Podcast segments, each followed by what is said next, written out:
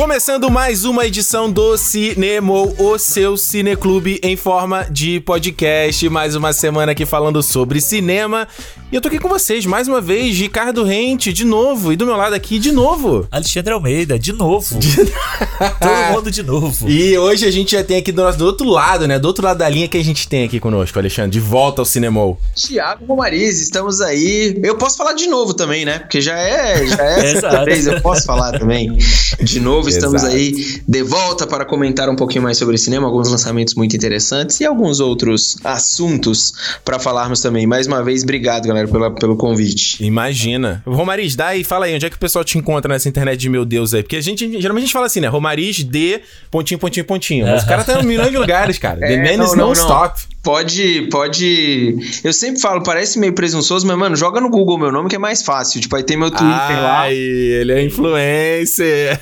Vai no Twitter, que é o que eu mais uso, e aí tá lá, mas é o jabá que eu queria fazer mesmo é do Chipo, que é o aplicativo, a plataforma aí de entretenimento que eu lancei há uns meses. A gente vai completar cinco meses de vida aí. Parece muito mais do que isso, mas só tem cinco meses. É, e a gente está com um aplicativo, né, que a gente te dá dicas de filmes para você assistir todos os dias, personalizadas, mas agora a gente soltou uma versão web, que ela é beta ainda, tá bem feinha, mas ela vai melhorando. É, Boa honestidade, né? Uhum. É o pai, do pai da criança. É, tem que. É. Dizem que, que filho feio não tem pai, né? Mas o Romariz não, meu pai, meu filho aí, essa é, porra. Mas tá melhorando pra caramba. A gente fez um, algo bem legal no Halloween, ficou todo personalizado e tal. Mas tá evoluindo, tem, tem, tem muito chão aí pela frente, mas é sempre bom a galera Instagram ir lá, dar uma olhada. A gente agora tá com a aba de notícias também. Então a gente coloca notícia todo dia pra galera. Todo, tem crítica, tem tudo mais. Então vai lá, Chipo, nas redes sociais é Chipo Oficial, C-H-I-P-P-U. Exato. O link tá aí na descrição. O link tá na isso, descrição. Isso. Na App Store, na, na Google Play, enfim, dá uma olhadinha lá. Exato. Aliás, falando de aplicativo aqui, eu queria tra trazer pra gente bater um papinho aqui inicial do, da, do, da, do aplicativo aí também, que a, a, foi a notícia semana passada, que foi o Quibi, né? Quibi, que talvez você esteja ouvindo aí não sabe nem o que, que, eu tô falando, né? O Quibi foi um serviço de streaming novo que estreou lá nos Estados Unidos, ali por volta de março, abril, acho que foi abril, na verdade. E que teve uma ascensão, nem ascensão, na verdade, né? Lançamento e morte em pouquíssimo tempo, né? O Quibi foi um streaming criado aí pelo Jeffrey, Jeffrey Katzenberg, que era do da DreamWorks, né? Ele, eu tô viajando, né? É. Exatamente, exatamente, isso aí e da Meg Whitman, cara, os caras investiram bilhão na porra da plataforma, botaram um monte de, de a, a, artista. Tinha a série com a menina, a Sophie Turner lá, a Sansa. Tinha a série com o Christopher Waltz e o uh, Liam Hemsworth, né? Tinha a série com o Kiefer Sutherland. Tinha a série com aquele menino, o menino do Red, uh, jogador número 1, um, esqueci o nome dele, que é o Taron, não é o Taron O Ty... Ty Sheridan. É. Série com Ty Sheridan. Os caras investiram uma grana nesse Star Power e a ideia era justamente ser um, um streaming para quick bites, né? Que eles chamavam, né? Pra ser um, um streaming que você ia assistir entre o trânsito, sai do trabalho, tá pegando ali o metrô pra ir pra casa, tá ali almoçando rapidinho. Então todo o conteúdo dele se quebrava em é, em pequenas partes, né, de 10 minutos no máximo, então não era pra ser algo muito longo. E ele tinha um grande chamariz que era o feature, que você poderia ver o conteúdo tanto na horizontal quanto na vertical. Ele funcionava da mesma forma. Então a ideia dele era ser. Esse era o, ser o grande diferencial do streaming do, do Quibi nesse, uhum. nesse ano, né?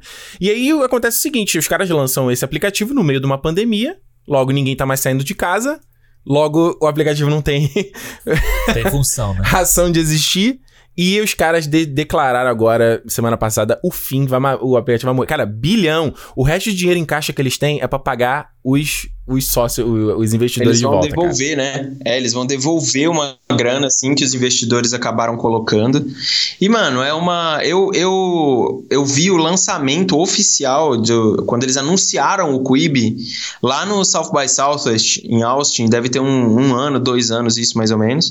E aí eu fui na palestra de. de que o Katzenberg anunciou mesmo. Falou: olha, o Quibi vai ser isso, tal, tal, tal. Aí ele anunciou que o Sam Raimi ia fazer uma das séries, e realmente o Sam Raimi colocou uma das séries séries dele lá.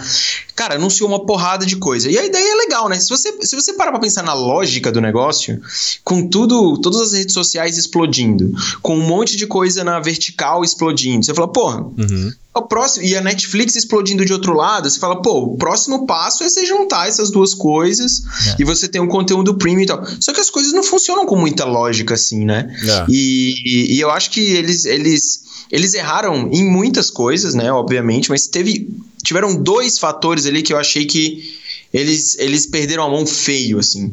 A primeira delas era não conseguir se adaptar à nova realidade da pandemia, É. né? Então, a partir do momento que você não faz uma versão do Quibi para televisão, ou para o computador, ou algo do tipo assim, você perde muita adesão. Porque hoje em dia, a maior parte das pessoas que assiste a streaming assiste na televisão. Aham. Seja pela, pela TV mesmo, seja por um console, seja por um Chromecast da vida lá, sabe? É, e eles, demo- eles demoraram, acho que foi na, na semana anterior ao anúncio do fim do Quibi que eles lançaram os aplicativos pra TV. Exato. Caramba. Tipo, É, demorou muito tempo, né? É, já tava, já tava enterrado quase, né? É, exato. E, e que mais? Qual, qual é o outro fator que você acha que Cara, eu acho que o, atribui? o outro fator foi, foi a questão da, da falta de, de adesão nas redes sociais do Quibi, né? Do tipo, ele, ele sempre parecia algo descolado da realidade, assim, do tipo, era algo que era vertical, que tinha, tava sempre na palma da sua mão, mas ele não tinha autenticidade, ele realmente parecia uma Netflix na palma da mão. É. E por que, que o TikTok hoje faz tanto sucesso? Por que, que os Reels lá do Instagram fazem tanto sucesso? Porque existe uma, uma questão de, de conteúdo orgânico ali, que aí não é o orgânico de dissipar, é o orgânico da produção em si, que ele nunca passou. Ele nunca passou, É. né? Acho que o conteúdo deles era meio ruim, né? Era meio ruim, né? O conteúdo era a ideia dos, do- das séries eram, eram meio ruins, né? Tipo, você tinha uma série lá com o, o menino, o cara lá da, da o Titus lá da, é da Kim Schmidt, Do né? Kim Schmidt. Ah, Que o programa dele era pra explodir coisa e ver o que acontecia, o efeito da, da parada explodindo. Uma coisa meio tipo Mythbusters, sabe isso qual é? Que você via um experimento. É uma coisa boba. Tem uma a série, série do Ty Sheridan, ele ficava acho que isolado, preso numa cabana, alguma coisa assim, e ele só tinha uma única ferramenta: o celular dele. O nome da série É, era então, Wireless. Tipo, Sabe aquelas ideia. séries? É, tinha muita ideia de que, tipo, nossa, produtor de Hollywood de 1980 teve uma ideia pra internet, sabe? Muitas ideia. vezes. Tem a série do Liam, do Liam Hemsworth, e que tinha o Christopher Waltz, ela não era tão ruim. Eu cheguei a assistir dois episódios, e eu via do Sam Raimi também, que tinha o cara do Vikings, que eu esqueci o nome dele, Travis. Alguma coisa. alguma coisa. É, o protagonista. Não, não era tão ruim assim, era sobre umas maldições e tal. Mas a questão não é essa, mano. Tipo, quando você tá na palma da mão de uma pessoa, tem que ser um negócio muito íntimo, tem que ser uma Ah. parada que faça ela ficar durante um tempo ali e não que dê a impressão que ela precisa estar num cinema, sabe? Porque eu acho que quem assiste Netflix num, num celular tem meio inconscientemente que aquilo ali é um momento, sabe? É um momento, porque os números mostram que as pessoas gostam de assistir na televisão quando pode. Então Ah, o, Quibi, o Quibi nasceu com a ideia de ser uma mídia transitória e na hora que era pra ele ser uma primeiro uma mídia realmente de, de consumo massivo, ele não soube se adaptar. E mano, ele não gastou 500 mil reais, né? Tipo, porra. um misto e uma coca, né? é, é ridículo isso, é muito O que, dinheiro. que tu acha a respeito disso aí? Eu acho assim, tipo, eu, eu hoje, esse, essa, o trânsito, né, pra mim, tipo, o metrô e tal, é o período que eu uso pra escutar podcast. Uhum. Então, muitas vezes eu não gosto de escutar podcast muito longo, porque quando eu chego no trabalho, eu tenho que pausar e aquele conteúdo acaba ficando. Tem, pro- tem programa que eu me interesso por outro, entendeu? Então eu acho que a ideia deles, do, do conteúdo ser pequeno, pra você poder assistir no trânsito, essas coisas, eu acho, eu acho interessante. Aham. Só que não adianta isso que o Romanis falou. Não adianta você fazer um negócio que é da mesma coisa que você senta no seu sofá pra assistir na televisão, 50 polegadas, não sei o é, com a é. qualidade. E como é que você vai, por exemplo, você assiste hoje um vídeo no TikTok? Eu tenho usado o TikTok pra cacete pra tentar entender o que que é o TikTok. Olha aí, é nóis, é, É, nóis. É nóis. Qual é o negócio do TikTok que você vê consequência? Você não vê. Você vê o momento. É, é, o, é, o, é, a, é a paródia daquela hora. É, o, é a música daquele momento. Ah. E acabou. Você vê várias versões iguais da mesma coisa. Você não vai ficar olhando o TikTok pra, nossa, na sexta-feira eu quero muito ver qual vai ser o próximo TikTok que não sei quem vai colocar. Não. E é uma. é uma- é justamente esse ponto que você tá falando, essa coisa da, justamente da produção, né? Que eles falam assim, ah, beleza, vai ser usado para Quick Bite. Mas eles exibiram, acho que um dos filmes do Quibi, eles exibiram num daqueles é, drive-in, sabe? qual é? Drive-in não, é. Como é que chama? Cinema drive-in, É, né? drive-in. Eles exibiram um dos filmes do Quibi e falam assim, cara, então teu conteúdo, ele funciona também pra você. Mídia. é. Em qualquer outra mídia. E hoje em dia, isso aqui que o Romariz falou também, agora criei o TikTok a semana passada pra brincar, que eu fiquei muito tempo pichando, né? Cacau igual o velho. Mas, porque é uma coisa muito doida, doida da. eu, eu não quero nem dizer da geração, porque eu acho que tem muita gente da nossa idade, até mais velho, que também tem esse problema, que é a, atenção de um peixinho dourado, né? Tipo, o cara tem que ser entretido em dois segundos, velho. Senão o cara já swipe up pro próximo Stories, próximo TikTok. Swipe up, próximo TikTok, próximo TikTok. Sabe? Não, eu acho que. Uh, eu também, essa semana eu fiz o meu primeiro Reels. Olha aí.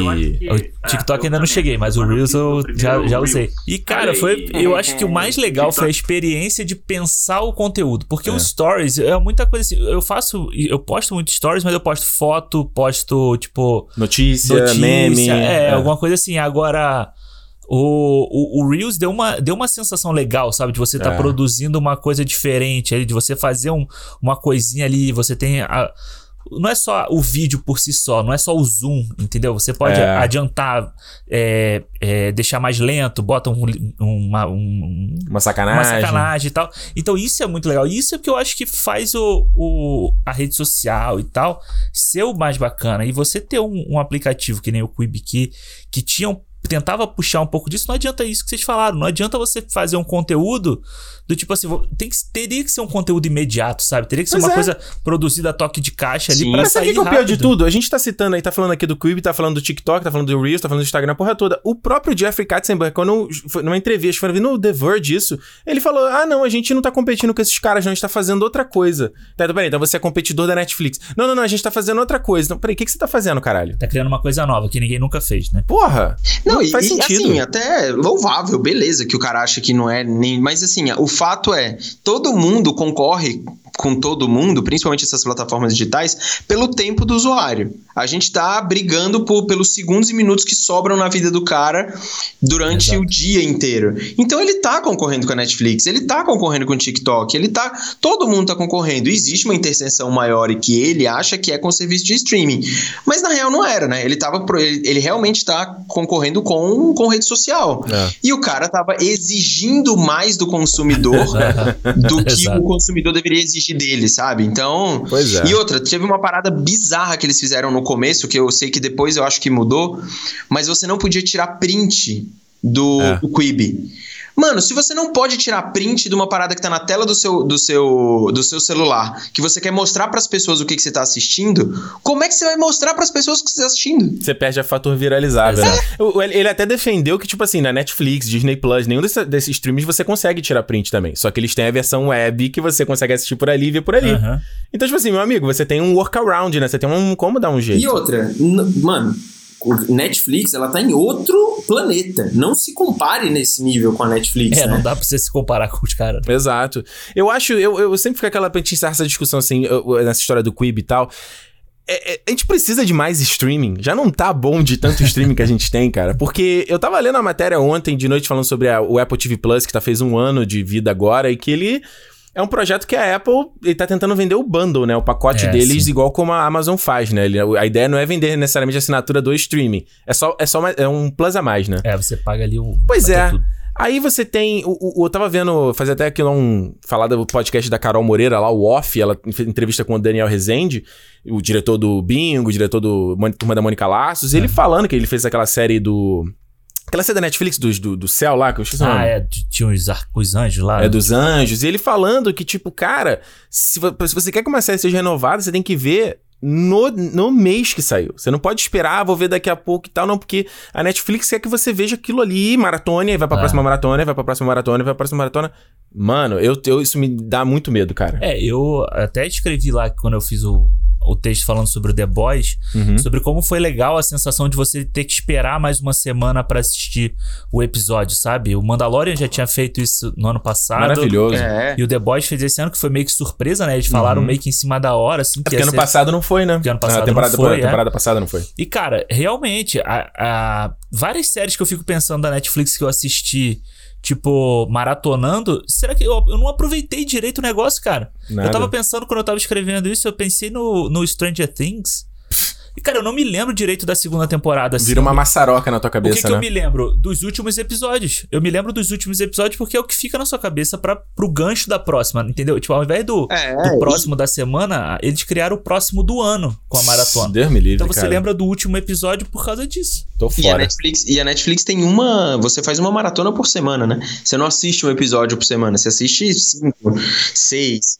Isso para mim é... Eu tô tentando me desvencilhar, assim, dessa, uhum. Dessa mania dessa rotina, porque eu acho que não só você não consegue digerir a história de jeito, como eu acho que no, no geral você acaba nivelando as séries por baixo, sabe? Por baixo. É, Elas ficam todas muito iguais, fica uma parada, uma experiência muito, muito fugaz. É naquele momento, tipo, ai meu Deus, acabou.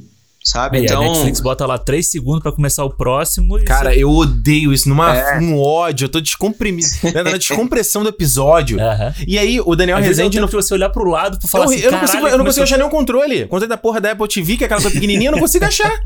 Aí, a- o- nesse podcast da Carol Moreira, o Daniel Rezende fala isso também, que ele quer que o, o- o- formato... Ele fala isso claramente, que os caras da Netflix querem o formatinho pra colocar o gancho no final do episódio, pra Ah. você dar o play no próximo episódio. Ah, eu não... Eu tô fora, cara. Na boa, eu tô fora. É isso, né? É isso. É isso. Vem cá, Alexandre, sobre o que, que a gente vai falar no Cinemol dessa semana com o Thiago Maris. Com o Thiago Romariz, hoje faremos aqui um cinemou novo, novo, um formato novo. Esse formato novo. A sessão dupla do cinemou, que a gente depois que a gente gosta de dar nome para as coisas, a gente tem que pensar Sessão o nome. dupla, pô. É, Sessão sessão, dupla. dupla. é um bom nome. A É. sessão de cinema é dupla, pô. E hoje falaremos sobre dois filmes Ah. que podem. A gente pode falar sobre os dois ao mesmo tempo? Será? Faz sentido? Faz sentido? Meio loucura? Que é Borat 2, que eu já esqueci o nome, como é que é o, o, o fita, de, fita de cinema seguinte. Fita de cinema seguinte e Os Sete de Chicago, um do Os Amazon Prime e o outro da Netflix. E os dois com Sacha Baron Cohen. Essa é a conexão Essa aqui é pra falar aqui desse filme. Mas na verdade a gente. É, é, até eu pensando com o Alexandre, né? Vai fazer sentido fazer uma sessão dupla, né? Num ano que não tem filme saindo, né? Vai queimar dois filmes numa pauta só. Mas, cara, por que não? Acho que são dois filmes que, que dá. Eles falam muito sobre questão política, questão social, e dá pra gente fazer uma interseção desses dois assuntos. Então, a gente tá aqui nessa semana em eleição americana. No momento que você tá ouvindo esse podcast, a gente. Você tá no futuro aí já, a gente não É. sabe quais foram os desdobramentos, mas é uma eleição que afeta o mundo todo, de um dos países mais poderosos do mundo. Então, é uma parada pra gente ficar ligado, sem dúvida nenhuma. E tudo preveu para uma quase uma explosão atômica ali para acontecer, né? Uma Nossa. tensão muito grande. Então a gente vai falar aqui um pouquinho, vamos falar um pouquinho sobre política, um pouquinho sobre eleição, um pouquinho sobre Bora, um pouquinho sobre Trump, um pouquinho sobre também 7 de Chicago, é o novo É do Aaron Sorkin. Sobre Aaron Sorkin também, né? Exato, o Aaron Sorkin dirigindo mais um filme aí, né? Dirigiu Molly's Game agora nesse segundo filme. Então é isso, sessão dupla aqui no Cinemol, lembrando sempre papo com spoilers. Então se você já se você não viu o filme, ouça por sua conta e risco, senão pausa aqui, depois você volta aqui pra ouvir o programa, porque a gente vai falar abertamente sobre todos os aspectos do filme. Ah, e tem sempre a partezinha que a gente dá a nota no final, então é bem bacana. E também, se é a sua primeira vez aqui no Cinemol, a gente tá toda sexta-feira falando sobre cinema e sempre no final do programa a gente abre um espaço pra ouvir a sua mensagem sobre o filme. Então, se você quiser comentar com a gente sobre o Bora, sobre o Chicago, eh, Chicago 7, comenta com a gente lá no Cinemol Podcast, no Twitter ou no Instagram. A gente tá lá, pode mandar mensagem de áudio que a gente recebe tranquilamente. Pode mandar mensagem de, por e-mail também, contato arroba cinemol.com. E lembrando que agora a gente também tá aí começando no YouTube e no twi na Twitch. Então, a Cinemol Podcast. Eu, tô- eu tenho falado de Cinemol Podcast no YouTube, mas a gente não tem a URL ainda. Ah, não? Eu falei errado. eu falei errado nas últimas edições. Vai aqui na descrição do podcast, porque ainda tá com aquele link, aquela URL bizarra do. Do, do, é, do YouTube, não dá. Até a gente ter pelo menos mil inscritos que a gente consegue mudar a URL. E a gente vai começar a fazer as transmissões do, do, do podcast por lá. E no futuro, aí, quando a gente tiver nossa- tiver nossa versão em vídeo aí sonhada, já, já vai estar lá, preparado. Nossa Com, cara lá. com o nosso microfonezinho Shure lá bonitinho, filmando a gente. Olha só, gente. Vamos começar então sobre Bora, a fita de filme, fi- fita de cinema seguinte, né? Isso aí uma, acho que é aquela coisa que quando a gente começa o ano, a gente fala os filmes que a gente quer ver no ano, né? É um dos filmes que a gente não sabia que ele ia, Rolar, né? que ia acontecer, porque o primeiro Bora é de que 2007, não é? Seis, né? 2006. Ah. Tipo, ninguém imaginava que, principalmente que o, o sucesso que foi o primeiro filme, o personagem ficou conhecido, Sacha Baron Cohen é um cara conhecido, faz aí a série Who's America no Showtime, todo mundo sabe quem ele é. A gente nem pensava que fosse ter um segundo filme do Bora, mas aí foi anunciado um mês depois, a Amazon Prime vai sair na Amazon Prime e tá lá, entendeu? O que, que você achou, Alexandre? Dá teu overview aí sobre Bora, fita de cinema seguinte. Cara, então, eu, eu vi o Bora 1 Hum. lá em 2007, sei lá, muito tempo, muito tempo, eu não lembrava direito. Era moleque e tal, não sei o quê. Hum. E agora fui reassistir. Eu reassisti ele pra ver o 2, né? Aí fui reassistir o 1 e depois aí fiquei pilhadão, né? Revi o 1, fiquei pilhado pra ver o 2. E quando eu vi o 2, vou, vou confessar pra você, Hum. eu gostei. Mas eu achei meio. Eu fiquei meio decepcionado. Foi meio Lulu Santos? Não vou dizer que foi ruim, tampouco foi tão bom. Assim é isso? é, foi isso. Porque eu esperava que, ainda mais pelo que ele prometia, né? Pelo, pelo trailer, falar quando ele mostrava o Covid, essas coisas todas, eu achei que ia ser, tipo, porradaria o tempo inteiro o filme, sabe? Eu achei é. que ele fosse arrebentar mesmo. E o filme, assim, ele tem os momentos dele que ele faz isso, sabe? Só que tem outras coisas que eu acho que ele repete um pouco do primeiro. Hum. Algumas situações que ele repete do primeiro.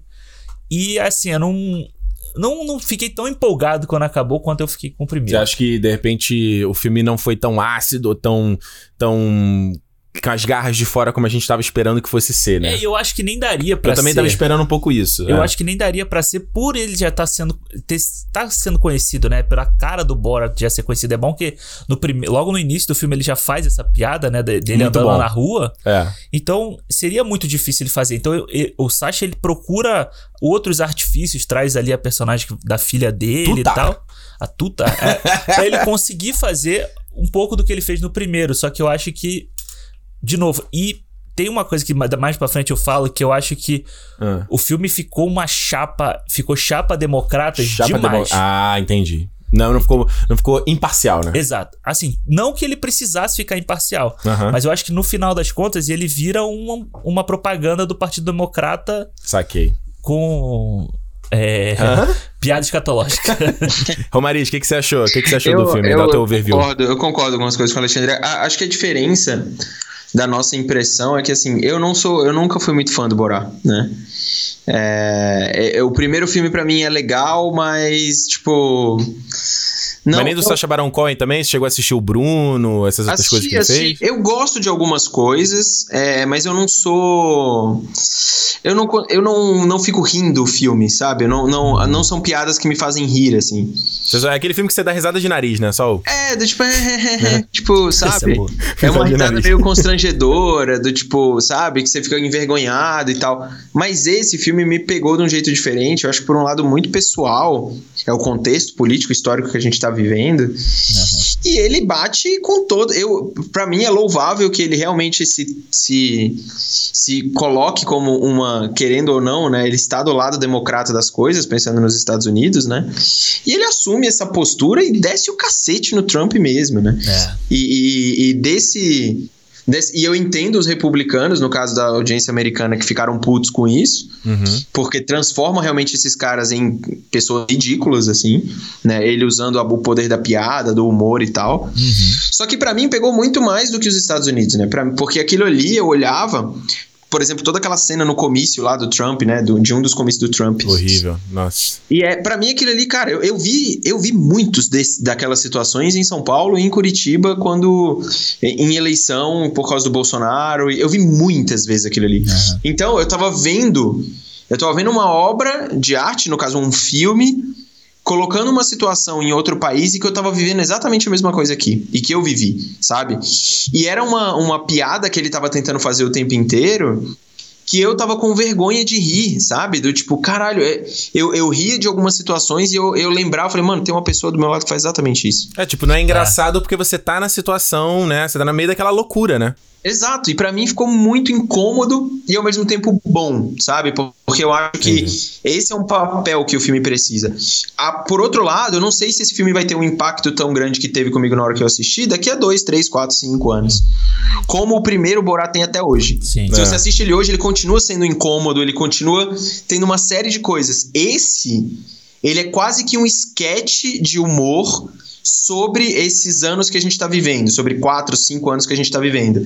E aí ele é um retrato da nossa população, né? Mas para, é, exato, mas para pra pensar uma coisa, né? Eu vi até o próprio Sacha Baron Cohen falando sobre isso, né? Não é porque ele faz o primeiro Borat, ele, através do personagem, tenta extrair essa loucura das pessoas, essa coisa que esse preconceito, esse ódio que ele sabe que tá ali escondido, entendeu? Uhum. Só que a gente tá vivendo nesses últimos anos as pessoas que não têm mais vergonha de falarem é. isso. Uhum. A pessoa não tem vergonha de, de falar que, igual o cara lá que o, o galera tirou, tava tendo protesto Black Lives Matter, aí o cara puxou, foi arrancando a bagulho e falou Black Lives Matter, ele not to me, entendeu? Uhum. A galera não tem problema de ser racista, a galera não tem problema de ser homofóbico. Por quê? Tem essas que aí que o Romari está falando, essa coisa, ah, é, tá mostrando esses caras como ridículos. Mas acho que é meio inevitável, porque eles se colocam numa posição ridícula. É, e eu acho que tem uma. para mim fica cada vez mais óbvio também o seguinte: é, por mais que ele se pareça, que ele esteja do lado democrata no negócio, né? É porque quem assumiu, quem furtou basicamente a ideia de você ser republicano foi uma pessoa extremista como é o Trump. Sim. E é a mesma coisa que acontece no Brasil quando as pessoas falam que ah, o Bolsonaro é de direita. Mano, o Bolsonaro é um imbecil antes de ser qualquer outra coisa. Ah. E aí ele só ele vestiu destrói... essa máscara porque era conveniente. Né? Exato. Aí você destrói o que é direita, você destrói o que é esquerda, uhum. porque a gente está sendo governado por pessoas que pensam nos extremos e deixam esses imbecis aí de tipo preconceituosos pra cacete saírem do armário sem ter vergonha de falar que é racista, que é homofóbico ou que não, sabe, que é sexista e o escambau. Então, eu acho que serve muito como um estudo do que, que a gente está vivendo agora, né? Momento, e isso para é. mim bateu demais, assim, bateu muito, muito. É, teve uma cena, para não mentir, que eu ri mesmo. Eu ri de verdade. É a cena que o, o, o Bora tá lá na, na casa com aqueles amigos dele que ele acha no. Eu não lembro qual é o estado. King, sei ali, é o quase, né? É. Que aí eles estão eles matando o coronavírus dentro da casa deles com panela. Aquilo ali pra mim, mano, eu falei, não é possível, velho, que está acontecendo. É, é. Eu acho que. Eu, eu acho que o, quando a, o Covid entra na história do filme, uhum. o, é o momento que o filme para mim decola, assim. Eu acho que o filme vai muito bem, sabe? Uhum. Que eu acho que é o momento que ele encontra aí esses caras, esse parte com esses caras, para mim é uma das melhores partes do filme. Vocês viram a cena deletada do, do Não. Que, dessa cena do, do parque? Ah, do parque É, do comício. Ah, que ele entra no, que ele entra no trailer? Isso, é, pra fugir, correndo, que é. os caras vão acabar atacar ele. Porque, mano, tu vê as cenas lá com os caras com uma puta arma que é do tamanho do cara, mano. É, os rifles, assim. Que isso, cara? Um, ser, um, um, cidadão comum não precisa de uma, uma arma dessa pra se defender, cara. Arma de guerra, brother. É, eu acho que a grande diferença do primeiro pro, pro, pra esse, né? É que o primeiro é muito sobre a sociedade americana como um todo. É, sobre Essa, o americano, né? O é do americano, o americano, exato. É. Esse é sobre, tipo, os americanos que entraram, que foram para esse lado, que é. tenderam pro lado de apoiar o Trump. Tanto que, tipo, aquele início que ele faz, aparece até o nosso primeiro-ministro aqui do Canadá, lá, o, o Trudeau, com uhum. o blackface, né? Que ele faz. Com black... Nossa, foi ótimo ele ter incluído o Trudeau, né? Foi. Que eu, quem não sabe a história, o Trudeau, ele tava nas eleições ano passado e encontraram é. uma foto dele na época de colégio, que ele tava vestido de, sei lá, de árabe, alguma coisa assim. Ele fez brown face, né? Ele se pintou a cara de, ro... de marrom que não estou passando pro cara, pano pro cara, mas gente, sei lá, até há poucos anos atrás a galera se vestia de nega é. maluca no carnaval, exato, lembra? Exato. Certo? E aí pegaram isso para detonar ele, né? E ele conseguiu se reeleger mesmo assim. Mas o jeito que eles usaram foi que incrível. Eles usaram, é que ele fala, ah, ele faz um, um eles elegeram o idiota, não sei o que, aí mostra o Obama que é. puxou políticos idiotas como ele. Aí mostra o Trudeau que tem toda esse, essa coisa para imigração, para tudo isso. E depois ele faz. E eu acho que quando ele mostra o Bolsonaro, quando ele mostra o, o Putin, né? Ele vai mostrando esses caras, ele torna o discurso que ele tá fazendo para a sociedade americana nesse momento universal. Ele mostra que, assim, da mesma forma que o Bolsonaro, que o Trump foi eleito aqui, outros países elegeram esses caras. Ou seja, todo mundo que você tá vendo aqui tem atitudes que são desses caras. Sim. Entendeu? É, mas é exatamente quando eu tento discutir com. É, assim, discutir com galera que é fanática Bolsonaro é impossível. É, não, não, tem existe. como. Mas é que, o que eu sempre tento colocar e jogar, um, jogar uma luz quando, nessas conversas, tipo assim, cara, isso é uma parada acontecendo no mundo inteiro. A, a nossa fragmentação, a nossa divisão, essa polarização, essa coisa de galera que é, que é de esquerda, galera que é de direita. Isso, isso tá acontecendo no mundo todo, brother. É. Uhum. E tem, obviamente, se você vê aí o, o, documentário próprio The Great Hack da Netflix, o comentário do, do Social Dilemma, também, é, Dilema das Redes. O próprio Sacha Baron Cohen já tem, tem um. Você pode estar no YouTube, você acha ele dando, dando ele detonando o Facebook por porque é uma ferramenta que é usada para isso, é uhum. usada para manipular o povo, porque enquanto a gente tá lutando entre a gente, a gente não tá lutando contra esses filhos da puta. Pois é. é. Exato. Porque no fim é isso, cara, é governo e a população, a gente tem que estar tá unido lutando com esses caras, porque no fim, se a gente, a gente, a gente quer a mesma coisa. Uhum. No fim, se a gente parar pra pensar, no fringir dos ovos, entendeu? Então é isso que é uma coisa que, que, eu, que eu acho, que pelo menos esse filme eu acho interessante, que mostra assim, cara, esse é um problema do mundo todo. É. É, né? esse, essa forma que ele, que ele traz esses, esses problemas, e óbvio, ele tem que explorar mais o, a população em que ele convive, que não só é mais fácil, como ele tem muito mais propriedade para falar, e querendo ou não, é que dá mais visibilidade, né? Tipo, você falar do Bolsonaro pro mundo inteiro é uma coisa, você falar do Trump pro mundo Exato. inteiro é outra coisa. Então, ele usa isso de um jeito muito legal, eu, eu gosto de algumas coisas. De novo, eu acho que existem muitas cenas que são é, que apelam muito, sabe, para algumas coisas, tipo a, a, cena do bebê lá, da, da do médico. é, cara, não? É, eu gosto, mas é tipo, é muito constrangedor para mim, é. sabe? Do, tipo.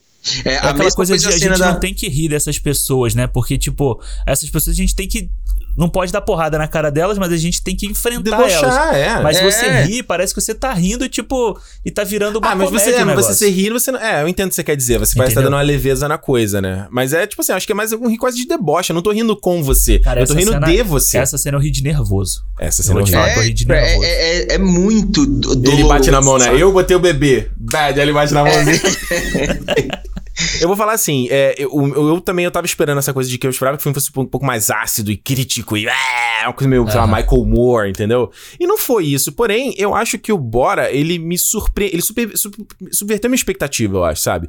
Porque ele colocou muito mais de storytelling, muito mais de drama, muito mais de, de que não tinha no filme anterior. Ele justamente trabalhou em volta dessa coisa de todo mundo conhecer o personagem, né? Em coisa de por onde o personagem andou nesses últimos anos, né? Lá no Cazaquistão, é, ele envergonhou o Cazaquistão, então ele ficou preso.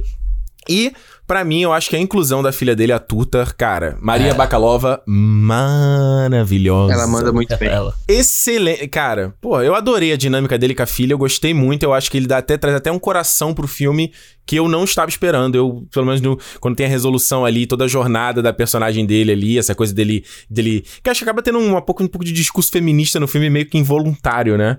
E que eu, no final falei, eu fiquei, fiquei feliz ali quando tá os dois juntos, sabe? É, eu acho ah, que eu nem, é... eu, eu, nem achei que foi involuntário, eu achei é, eu também tipo, totalmente isso. proposital, assim.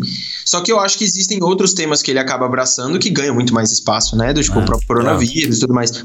Mas várias vezes ele, tipo, não só quando ele vai lá, por exemplo, naquela, naquela reunião das, das dondocas republicanas lá e tal.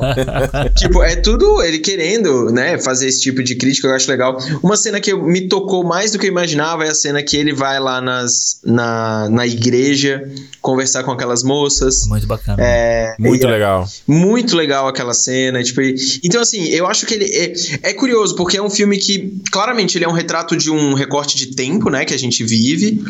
O, o Sacha Baron Cohen tenta colocar um pouco mais de narrativa dramática no negócio para ter a filha dele, ter ele e o próprio Cazaquistão como algo diferente, porque no final do filme ele acaba tendo aquele plot twist. Né? O que, vocês acharam? O que, vocês acharam dessa porra aí? Eu achei, gostei pra caralho. Eu achei maneiro, eu achei eu, legal, eu gostei. gostei, cara. Eu gostei. a participação do Tom Hanks, cara, eu ri pra caralho. Eu falei, caralho, maluco. Eu achei legal, eu achei, eu achei legal. Tipo, ele meio que faz esse. Ele tenta colocar aquela estrutura de roteiro tradicional, né, num filme, que é basicamente uma experiência de. Ele faz uma experiência artística. Tipo, ele vai lá, coloca o personagem dele em situações reais e tenta extrair das pessoas o o que há de pior nelas, né? Só que tem algumas situações, no caso dessas moças que estão lá, na, daquelas senhorinhas que estão na igreja, uhum. poxa, ele extrai o que há de melhor naquelas pessoas, é. sabe? É. Mesmo ele criticando o tempo inteiro a igreja, ele criticando o tempo inteiro instituições, aquelas duas mulheres estão lá e, poxa, elas estão lá para ajudar o cara ridículo daquele jeito que ele tá, sabe? ele é, tá é. o judeu do Jojo Rabbit, né? Do judeu do Jojo Rabbit, é verdade. Exato. Pode crer. É, não, isso aí eu concordo, concordo também. Eu fui, durante muito boa parte do filme, assim, eu fiquei sempre com aquela coisa de você falar, ah, não, isso é armado. Não, isso não é real, né? Você, você não saber quais são as cenas de verdade, quais não são. nessa, né? É, porque você fala assim, pô, tem uma câmera ali. Como é que o cara tá falando isso com uma câmera? Mas, cara, a gente vê isso o tempo todo no nossa timeline de é. absurdos gravados, gente falando absurdos, né? Mas para mim a cena lá da parte da babá foi uma coisa que eu falei assim, não, essa mulher é uma atriz, não, não, não é verdade essa porra aí. Uhum. Não, era real a parada, né? É. é. Então, essa é uma, é uma parte que eu acho que é muito parecida com, a, com do primeiro, do primeiro filme. Né? Muito. Que tem aquela mulher que ele, que ele chama lá pra ir na, naquela festa com ele no primeiro e tal. Então hum. ela é muito parecida com, com isso. Isso meio que me, me deu uma incomodada. Assim como. Ah, de ser, de é, ser igual. de ser repetido, sabe? Uhum. Assim como a cena do, do baile lá que eles estão. Que eu acho, que eu acho assim, bizarro aquela parada que, é horrível. que eles estão mostrando a menina menstruada lá e tal, não sei o quê. E, tipo, é muito parecido com a cena do primeiro filme em que ele tá naquele jantar. É muito parecido. E ele vai. Ele, a mesma dinâmica dele tá perguntando pra uma mulher: Ah, o que, que eu tenho que fazer nesse dia? Aí a mulher fala e ele faz outra mas, coisa. Então, mas, mas vamos lá. Você consegue ver nesse, nesse estilo do Sasha de fazer algo diferente? Porque eu tava, eu tava vendo essa série dele, Who is America, e é a mesma coisa. É ele fantasiado de alguma parada, no meio de uma galera, tentando extrair aquelas coisas. Sim, mas ele não precisava fazer a mesma cena, né? Porque é praticamente Tá, a mesma entendi. coisa. Entendi. Só o setup ali é, que você tá tipo, falando. o, né? Bo, o, o Borat ali, eu não tenho problema dele estar... Tá... Tanto que eu não sou muito fã do Sasha e eu acho... É, você sempre fala isso. É, e eu acho o Borat o melhor personagem dele. Eu- É. O único filme dele que eu realmente gosto é esse. Sabe? Tipo, os outros eu, tipo... Scorsese ele não gosta não, cara? Hugo? Hugo Cabré? Não? Ah, mas pô, ele Não? parece meia... seis, cinco minutos ali, Leis né? Miserável, gosta dele lá não? Não, não Eu o personagem dele acho que ele é miserável. sempre não igual, cara. Ele é igual no Cabré, ele é igual no Miseráveis, ele é igual nesse Ah, mas ele todo. não teve essa série dele aí no, na Netflix que o pessoal falou que tá bem pra caralho? Do espião? É, isso eu não vi. Eu não vi. Chegou a ver essa daí? essa eu não vi também, eu vi uma galera falando que ele tá bem. É. Mas, Ana, a gente vai falar depois aqui mesmo. O set de Chicago, tipo, ele é o Sasha lá, Ah. mas eu acho que ele tá bem também. Tipo, ele tá. Ele cumpre bem o papel É. dele, assim. Eu, eu acho que ele vai. Eu tenho uma outra, um outro lado, assim, no, no, no Borá 2 aí, é, que. Que mostra um, um incômodo muito grande em Hollywood, né? Do que aconteceu com esses quatro anos do Trump e com esses quatro, cinco anos, assim, a mais até, de um de movimentos reacionários voltando, né, à tona. Tipo Me E Too e, tal, né? Black Lives Exato, Matter. do tipo, é. você vê a galera, tipo, ai, criticando o Black Lives Matter porque não pode ter, ou é mimimi, ou não sei o quê. E aí você vê uma classe artística incomodada, Ah. porque, tipo assim, o Sacha pode ficar calado mesmo, ele, ele não precisa fazer nada, entendeu? Ele foi lá e fez uma porra de um filme que provavelmente ele deve ter filmado em seis meses, esse filme, sei lá. Menos Ou- até, tipo, ele deve ter feito. Fez esse menos. ano, resolveu fazer esse ano, sem Exato. dúvida nenhuma. E ele foi lá e fez. Eu acho que isso é interessante. É um incômodo que você. Que, por exemplo, eu sinto muita falta no Brasil, sabe? De ver. é, agora alguns artistas estão começando a se incomodar. Porque esses caras são porta-vozes. Eles mudam. Eles, eles são representantes de muita coisa. E aí você vê um cara como o Sacha Baron Cohen usando o Borat. Eu já falei, eu escrevi minha coluna no, no Yahoo começando assim. Eu nunca fui fã do, do Borat, entendeu? Nunca. Nunca achei Sim. incrível. Agora, quando ele começa a usar algo pra falar com mais pessoas, aí eu acho que onde a arte faz algo diferente. Porque Exato. o personagem me atingiu por um contexto diferente. E não é só porque eu não gosto do Trump.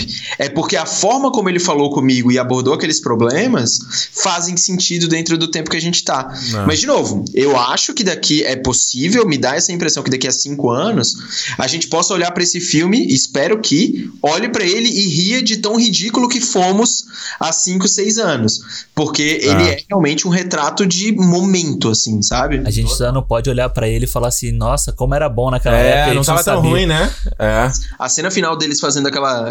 aquela Corrida? Aquela corrida lá da, da vacina. que, Mano, aquele ali é muito tosco, velho. Pelo amor É. de Tu não riu, não? Aquela ali eu gostei, aquela ali é engraçada. Não, Tu eu não- achei, tu- mas é tosco que eu digo assim, caralho, isso pode É acontecer. ridículo, né? É Isso ridículo. pode acontecer, porra. A gente vê aqui, cara. Eu te falei, né, que eu passei pelo protesto Uhum. do anti-vacina, anti não sei o quê. Um bando de velhos, uns caras tudo, porra. Não dá pra entender, assim, cara. caras uns cara velhos mesmo, 50, 60 anos, com placa anti-vacina, com placa dizendo Bill Gates, larga, Cara, nem larga isso. a gente. a Cara, gente não teve, isso? não teve esse vídeo, pô, saiu essa se- semana passada aí também dos velhos lá na frente do Palácio do Planalto, fugindo da vacina Ah, chinesa. Vocês vi viram isso? Eu vi. É um bando de velho fazendo isso. Chegou a ver essa, Thiago? Correndo, Vi. fugindo da vacina. É a, mesma, é a mesma coisa do que tá no Bora ali. É a mesma parada, É, cara. E é a coisa que a gente olha no Bora e fala assim: não, isso nunca vai acontecer. Pois, então, então, aí, vamos lá. Então, boa. Se a gente consegue dar, um, dar uma amarrada na história É. toda, eu acho que o segundo Bora, talvez ele não tenha tanta essa força do primeiro, porque o mundo tá, tá mais ridículo hoje em dia, ridículo. entendeu? E as pessoas não estão tendo vergonha de expor esse ridículo. Então, as pessoas deliberadamente são ridículas publicamente, têm orgulho. É, E a gente vê isso com o bolsonarismo, que é um orgulho de ser estúpido, que é o orgulho de ser, burro, bronco. É. Cara, isso pra mim, não- eu não, não entra na minha cabeça. A gente já falou isso aqui antes no, no cinema. Essa coisa do Covid inteiro, tipo, mano, é um problema de saúde. Como isso vira uma questão política, uma questão de. Não, tem dois dias aí que ele falou que a pandemia tá acabando. Acabando o cu dele, só se for, cara. Pelo amor de Deus. Não, mas eu, eu, eu, eu, eu- e eu entendo, eu também não. Eu, cara, eu passei. Pro começo da, da pandemia, pra mim, foi um dos piores momentos, assim, de pessoais, de tipo. De estar longe da família. Imagino vocês, mais ainda, né? Do tipo, estando longe e tal, mas. Aham. E a, a crise política como um, o que me deu a. Tipo, o que caiu a minha ficha assim de fracasso como sociedade foi você estar tá numa crise de saúde dessa, onde 160 mil pessoas morreram no Brasil, e o cara tá preocupado em fazer acordo político para ter A, B ou C. Não é nem acordo político para ter a, a, vacina, é acordo político para ele se manter em tal é. lugar, né? Do, tipo, é, é. Isso para mim mostra qual nível da sociedade que chegou. Mas no o, o, o filme, o, eu, eu fico pensando no primeiro e no segundo, fazendo essas comparações.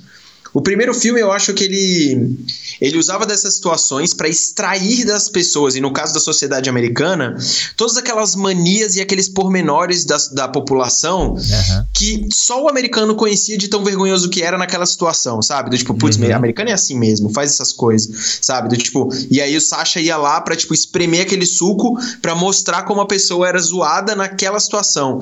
Hoje, no 2, o ridículo é o óbvio. É o que é. todo mundo vê, sabe? É. E aí não é, às vezes não é tão engraçado, sabe? É, mas é uma eu piada acho de mau gosto, né? Exato. E eu acho que ele tem consciência disso. E eu acho Sim. que ele tem consciência disso. Ele joga é. na nossa cara para isso, né? Do tipo, para olhar assim e falar, realmente, não é tão engraçado assim. Mas eu acho que daqui ele, ele me parece ser um cara consciente de que este filme não é um marco como o primeiro foi. É, é muito mais um grito de desespero do tipo, mano, olha o que, que é o nosso dia a dia. Até o Borá aqui não é ridículo como ele era antes sabe? Do, é, tipo, é. É, acho que talvez seja algo nesse, nesse nível. Só uh, pra concluir, uma coisa que você, você falou, tocou duas vezes nesse ponto, eu acabei não, não voltando a ele, mas isso é uma coisa que realmente eu também penso muito a respeito do Brasil, que é essa coisa de você não ter artistas falando o que tá acontecendo, né? E eu não sei se isso é um pouco do legado da ditadura que a gente viveu, então você sabe que teve muita gente que foi caçada por isso, a gente viu já pessoas na internet que, seja o Marcela Diné, né, fazendo lá as sketches uhum. dele, que foi, teve o governo em cima, o próprio Felipe Neto. Então, é, e, no, e nos Estados Unidos sempre tem aquela coisa da é a primeira emenda, né, que é a coisa lá do direito Sim. de... direito de falar. É. Então, é, e isso é uma coisa que às vezes eu sempre eu acompanho muito, esses é, late night shows, e os caras sempre fazendo deboche do, e, e, expondo o ridículo que tá acontecendo na política. Eu falo assim, cara, por que, que a gente não tem isso no Brasil, é. cara? O que, que tá faltando pra gente ver isso acontecendo no Brasil também? Porque precisa, sabe? É, cara, você vê esse, tipo, um dos programas de maior audiência no fim de semana nos Estados Unidos, tirando o esporte, não o futebol americano, é o Saturday Night Live, que é. eu fui assistir dessa semana por causa da Adele, né? Que uhum. todo mundo falou e tal. Eu fui assistir. Cara, são 20 minutos, sei lá, a primeira parte dele toda. Política. Fazendo uma, o, o debate entre o Trump e o, e o Biden em que o Jim Carrey sacaneia o Biden de um lado e o Alec Baldwin sacaneia o, o, o, Trump do outro, entendeu? E que o que tinha que ser, né, cara, que eu acho que é a parada política, é são os dois lados, cara, você tem que ouvir os dois lados, né? Pois é, exato, eu acho que, e aí você tem lá o, o Seth Meyers, que fa... eu gosto muito do, do Late Night Late Show dele lá, que uhum. ele faz muito política, né? ele fala sobre muita, muito sobre política, também, são uns 20 minutos iniciais ali, é só noticiário de política e só porrada, sabe? O próprio Jim Jimmy Fallon, ele faz. Trevor ele, Noah também, Trevor Noah é bem é, bom. É, eles fazem é. de uma forma mais light, assim, que, que é mais pro povão e tal, mas todos eles estão falando. Eu acho que esse trabalho que o Adnet fez nas sketches dele, cara, Muito foi bom, uma né? coisa que, assim, ninguém Muito tava bom. fazendo. É. Enquanto você tem os idiotas lá, tipo Carioca fazendo não, apoio de porra, Bolsonaro, essas patético, coisas assim, cara, você tem. Patético, pelo menos pariu, o, o Adnet do outro lado tá fazendo um negócio que, e que deu certo e que. Pagando pelo... de bobo da corte, né? É. Caralho, vai tomando com esse, esse Marvel é, tem, aí, cara. Tem, eu acho que tem aumentado no Brasil, mas assim, é. Outro dia eu vi a Anitta tweetando sobre, sobre alguma medida escabrosa, mais uma, sei lá, do ministro da, do turismo. Não foi ou... do SUS, não? Eu vi ela falando do SUS. Foi lá. do SUS, foi do SUS, foi do SUS, Defende é verdade. Do SUS. Tipo, aí a gente vê, mas assim, é, é preciso dessa mobilização mesmo, né? Do, é. Tipo, porque. E, cara, é, eu não quero usar a palavra entendo porque eu não entendo, mas assim, eu respeito quem quer defender certos certos políticos, certas atitudes e tudo mais. Mas está muito óbvio, né? O momento reacionário que o planeta Exato. inteiro está vivendo. Então, é necessário quem tem voz ir lá voltar para a gente ter. É, eu gostaria que a gente voltasse para ter uma discussão saudável. No momento onde você olhar um cara como um personagem igual o Borá fazer alguma coisa e você falar, mano, isso é impossível de acontecer. Até parece, isso aí é mentira. E não eu assistir a um filme e falar, caralho, isso aconteceu semana passada. Para é. pra pensar, para pra pensar que uma fala de tipo assim, ao invés de investir na vacina, não é melhor investir na cura? Isso não é, é uma frase de um filme do Borá? Exato, é, é. Borá poderia ter falado isso. Ele próprio. E a gente né? acharia ridículo, acharia forçação de barra. Fala, porra, tá maluco, ninguém fala desse jeito. Exato. Vamos aqui então para consideração fina- finais e notas aqui de 1 a 5 estrelas. Tipo, bora, fita de cinema seguinte. bora. Eu vou Bora. rapidinho aqui, tá? Bora, bora. Gostei. Ah, bora, bora. Olha só, como eu falei aqui, eu acho que eu assistindo o filme assim no primeiro momento, eu fiquei um pouco decepcionado porque eu queria ver uma parada mais Porrada. mais porrada, mais intensa, mais escrachada. Eu não ri, o filme, é o que eu falei, dei, ri em alguns momentos, mas boa parte foi rindo de nariz, só, só. E só isso. Mas eu acho que o filme me surpreendeu nesse aspecto que ele conseguir adaptar o personagem pra realidade atual, seja nessa coisa de botar mais a dramaticidade e trazer. a E geralmente, cara, você trazer a menina poderia ser um bagulho muito ruim. Quando eu li isso, eu falei, puta, até a filha dele. Caralho, quantos filmes que a gente já viu que foi uma cagada fazer isso? E eu acho que foi o contrário. A Maria Bakalova, que faz a filha dela, a Tuta, excelente. Ela é, ela é linda e muito engraçada. E ela casa muito bem com ele. As situações ali, as cenas dramáticas, eu acho que funciona. Não, não é nada, né? Meu Deus do céu, vai dar o Aham. Oscar. Não, é, legal, são legais. E eu acho que a conclusão do filme, pelo menos ali no final, ali, com a coisa do corona, ele, eu acho que foi inteligente a maneira como eles amarraram esse filme no, no Zeitgeist, entendeu? Na coisa de como, no que, que a gente tá vivendo atualmente. Então eu dou pro filme 3,5, 3,5 estrelas. Acho que foi legal, foi uma boa sequência. Não, também, aquela coisa. Qual era a expectativa? A gente nem sabia que o filme ia ser lançado. Foi legal, pô. Vai lá. Cara, então, eu acho. É, foi. Eu, eu falei pra você assim, pô, me decepcionei, né? Mas, tipo, é aquela decepção do você tá esperando no teto e você conseguir aqui, no meio da janela, o negócio, entendeu? Não é lá, aquela. Mas também, cara, tipo assim, tem muita coisa aí do filme que eu gosto. A parte que ele tá ali com esses dois caras de extrema direita na casa deles, pra mim, é fantástico ali, porque é, é interessante a forma como ele vai. Ele vai apertando o cara, vai apertando, vai apertando, vai apertando. E aí, quando ele fala o negócio da filha, o cara fala assim: Ô, irmão, não é assim não, mano. Calma Maneiro, né? e assim você vê, tipo, existe o filho da puta, existe o cara que tá, que, que tá ali naquele, envolvido naquele meio, mas ele não é tão filha da puta assim, sabe? Ele só tá envolvido naquele tipo de pensamento errado. Você sabe, a gente tem aqui um bolsominion que a gente conhece. É, Que também é uma pessoa que às vezes você conversa e parece uma pessoa muito são. é E aí você vê o cara, tipo assim, se tiver o Bolsonaro na frente dele, ele paga um boquete pro Bolsonaro, entendeu? exato. é. Fala assim, cara, as duas coisas não encaixam, brother. Pois é, o tipo de atitude que você tem aqui não. O que não- você tá falando não encaixa com a coisa que você tá apoiando. Não Exato. faz sentido, né? É, e eu, que eu não gosto muito é dessas repetições que eu acho que ele trouxe ali. Talvez por ter que fazer muito rápido, então escreve muito rápido, pega, é, recicla a ideia e tal. Mas eu acho a, a, a inserção da filha dele eu acho bem, bem bacana a história. E eu acho que é bacana porque ele dá uma amarrada, foi que pelo menos o que eu senti, com a questão da Pamela Anderson do primeiro filme. Pô, lembra aí, eu não lembro mais Porque ele tem uma perseguição, ele tá indo atrás dela, né? Ah, que ele, ele admirava ela, né? É, e a filha ele admira vê- a Melania, né? A história da, da Melania lá, da da princesa. princesa é muito Que o boa. cara, cara, é, desculpa fazer aqui um adendo, cara, que a história que ele fala do, do- o Trump, ele né, é, grab them by the pussy, né? Que a Aham. fra- fala terrível que o Trump falou, e o sapatinho é a mão dele tentando encaixar na... Cara, Ah, e, o, e o Trump com a roupa do príncipe da, da Cinderela, igualzinho assim, mano, cara. essa foi muito boa. E eu acho que amarra legal com essa história, porque tem- no primeiro filme você tem essa perseguição dele, né, pra achar a Pamela Anderson, na objetificação da mulher e tal, não sei o quê. E aqui ele entende a filha dele, ele passa a entender o lado dela, ele passa a, a respeitar ela. Então isso é uma coisa que eu gostei muito. Eu vou dar 3,5 também pro filme. Boa.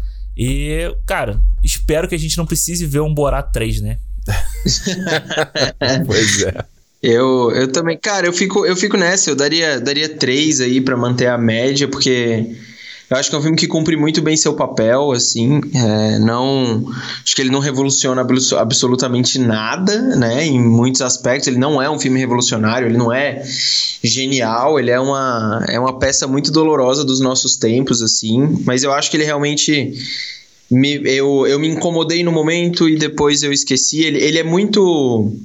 Eu tive muita sensação, às vezes, nesse filme de estar vendo um grande, um grande vídeo de YouTube muito bem, muito bem produzido, sabe? Muitas vezes, muitas vezes.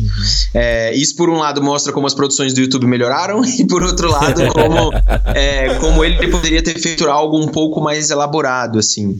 Porque as críticas são tão óbvias quanto os problemas que são apresentados. Mas eu gostei do filme. Eu me diverti, eu assisti o filme até o final. é, me transformou em um cara que vai ver muito mais coisa do Borat, caso aconteça, ou do próprio Sacha Baron Cohen.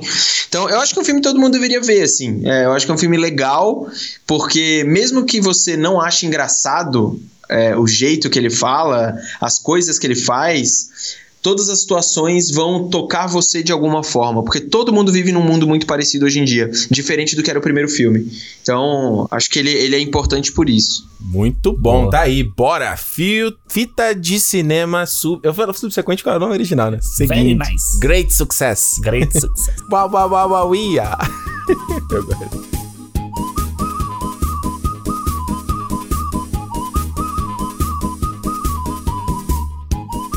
E agora vamos aqui na nossa segunda sessão. O pobre do Thiago tá ali, ó, tá bocejando o tempo todo, coitado, tá te cansado. Né? Não, vamos, não, não, não, tô bem. Não, pô. vamos aqui, vamos aqui pra nossa segunda sessão. Aquela sessão que você já tá com soninho, sabe? Você comprou o ingresso, mas você vai, você dá uma cochiladinha no cinema, sabe? Aquela que você fala assim, porra, pô, podia ter marcado outro dia. Podia ter comprado esse ingresso por outra hora. Puta merda. Mas vamos lá, nosso segundo bilhete aqui, o agora é pra falar sobre. Estreou aí na Netflix o filme novo do Aaron Sorkin. Aaron Sorkin, que, pô, pelo amor de Deus. O cara tá marcado aí. Fala aí, Alexandre. Homem, é homem de honra, né? Eu ia Questão falar de honra. Questão de honra. Rede social. The West Wing. West Wing. O Studio 60. Newsroom. Newsroom.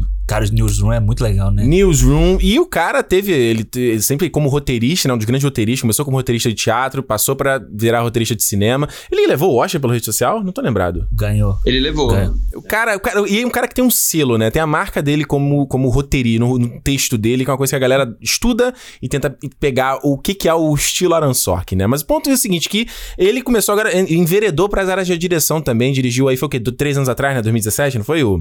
O Molly's o 2018, Game. né? Foi. É. O Molly's Game lá, que foi o primeiro filme que ele dirigiu e também escreveu. E aí, dessa vez, agora volta aqui na direção, nesse projeto aí dos Sete de Chicago, The Trial of the Chicago Seven, que foi uma história real, acontecida lá nos anos 60 de, do Chicago, onde vários ativistas, né, que estavam por causas independentes, estavam cada um com seus grupos, acabaram sendo taxados como um único grupo, entraram num único julgamento, e que foi uma história que pouca gente, próprio americano, não conhecia, não conhecia né? É. E aí chegou aí na Netflix agora aí no meio de outubro, onde a galera já tá aí com papo de que talvez, talvez vai ter Oscar Buzz, né, que o pessoal fala, né? É, eu acho que é isso que você falou da marca, né?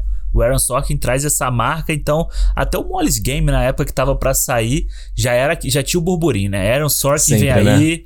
Roteiro, não sei o que, e você fala assim, você já vai esperando que seja um filmaço por ele por ele escrever muito bem, cara. Ele escreve muito bem. Porra. Sabe, eu, fui, eu assisti o Chicago Seven, ou Chicago, eu vou ficar chamando de Chicago Seven porque a gente fica é, chamando o set de Chicago. E eu fui, eu, pô, eu peguei para assistir o Questão de Honra de novo, sabe? Que foi o primeiro filme dele. E, pô, tu vê lá, tu, tu, todo esse maneirismo dele que ele traz nos filmes de hoje em dia já tava lá, cara. A musicalidade na fala, né? É. Uma coisa que ele tem que é incrível, né? Aquela coisa de trazer coisa do passado ou do ou mais fora de tempo, né? E já colocar ali na, na timeline principal e tal. Então é muito legal. E, e, e foi interessante ver porque o Questão de Honra foi uma peça que ele escreveu para Broadway. E depois ele adaptou pro cinema. Então no, Foda. lá no, no filme aparece assim do roteiro de Aaron Sorkin baseado numa peça dele próprio. Eu falei, caralho, o maluco cagou. Eu acho, eu, ali, e né? nem sempre isso dá certo, né? A gente vê o, o, o, grande exemplo é a Gillian Flynn, né? Que fez lá o, o, o, Garoto Exemplar também, baseado no livro dela, e que foi um filme que eu amo de paixão, e que nem sempre, a gente vê, a gente citou há pouco tempo da J.K. Rowling, né? Nem sempre o cara, pois por ser é. o criador da própria ali, obra, ele sabe como, como adaptar, contar né? a história, né? É foda, é. né? Romariz, o que você achou do filme? Cara, eu gostei bastante do filme. Para mim, ele... É, eu gosto muito do Aaron Sorkin. Como roteirista, não acho ele um bom diretor ainda, acho que ele tá evoluindo, assim. Uhum. Mas como roteirista, cara, é muito difícil eu ver uma obra dele e não gostar, assim. O estilo dele, a velocidade com que ele. Com, o que ele impõe nos diálogos, né? E ele acaba. Quando ele pega um diretor muito forte, tipo David Fincher, que ele já trabalhou algumas vezes, o negócio fica, né, perfeito, assim. E ele. E ele tá começando a carreira dele de diretor de verdade, né? Do tipo, começar a realmente escrever, dirigir, escrever, dirigir, escrever, dirigir. Acho que o Mollis foi o primeiro e agora esse com o set de Chicago, que é basicamente o, o ambiente onde ele se sente muito bem, né? Um drama de tribunal para é. falar sobre um contexto histórico e trazer e discutir os problemas que a gente está vivendo hoje, né? Então, assim, é, é o ambiente perfeito para ele fazer uma obra muito legal. E realmente ele faz, assim. O, o, o set Chicago é um. Eu acho que é um filme que vai figurar aí na temporada de premiação. Porque tem atuações muito boas. O Mark Rylance, para mim, é um dos atores mais subestimados dessa geração. Eu não vou ele perdoar é foda, ele né? dele ter. Eu não vou perdoar ele dele ter roubado o Oscar do, do Todo mundo, nós três aqui, vamos dar os três. Nós três aqui, cara. Porque a gente sabe que ele vai ter outras chances de ter o Oscar. Tipo, esse Exato. ano, o Stallone era aquela era a chance dele, brother. Exatamente. Ele é um ator. Cara, ele é, ele é inacreditável, assim. Ele é, ele muito, é muito bom, né?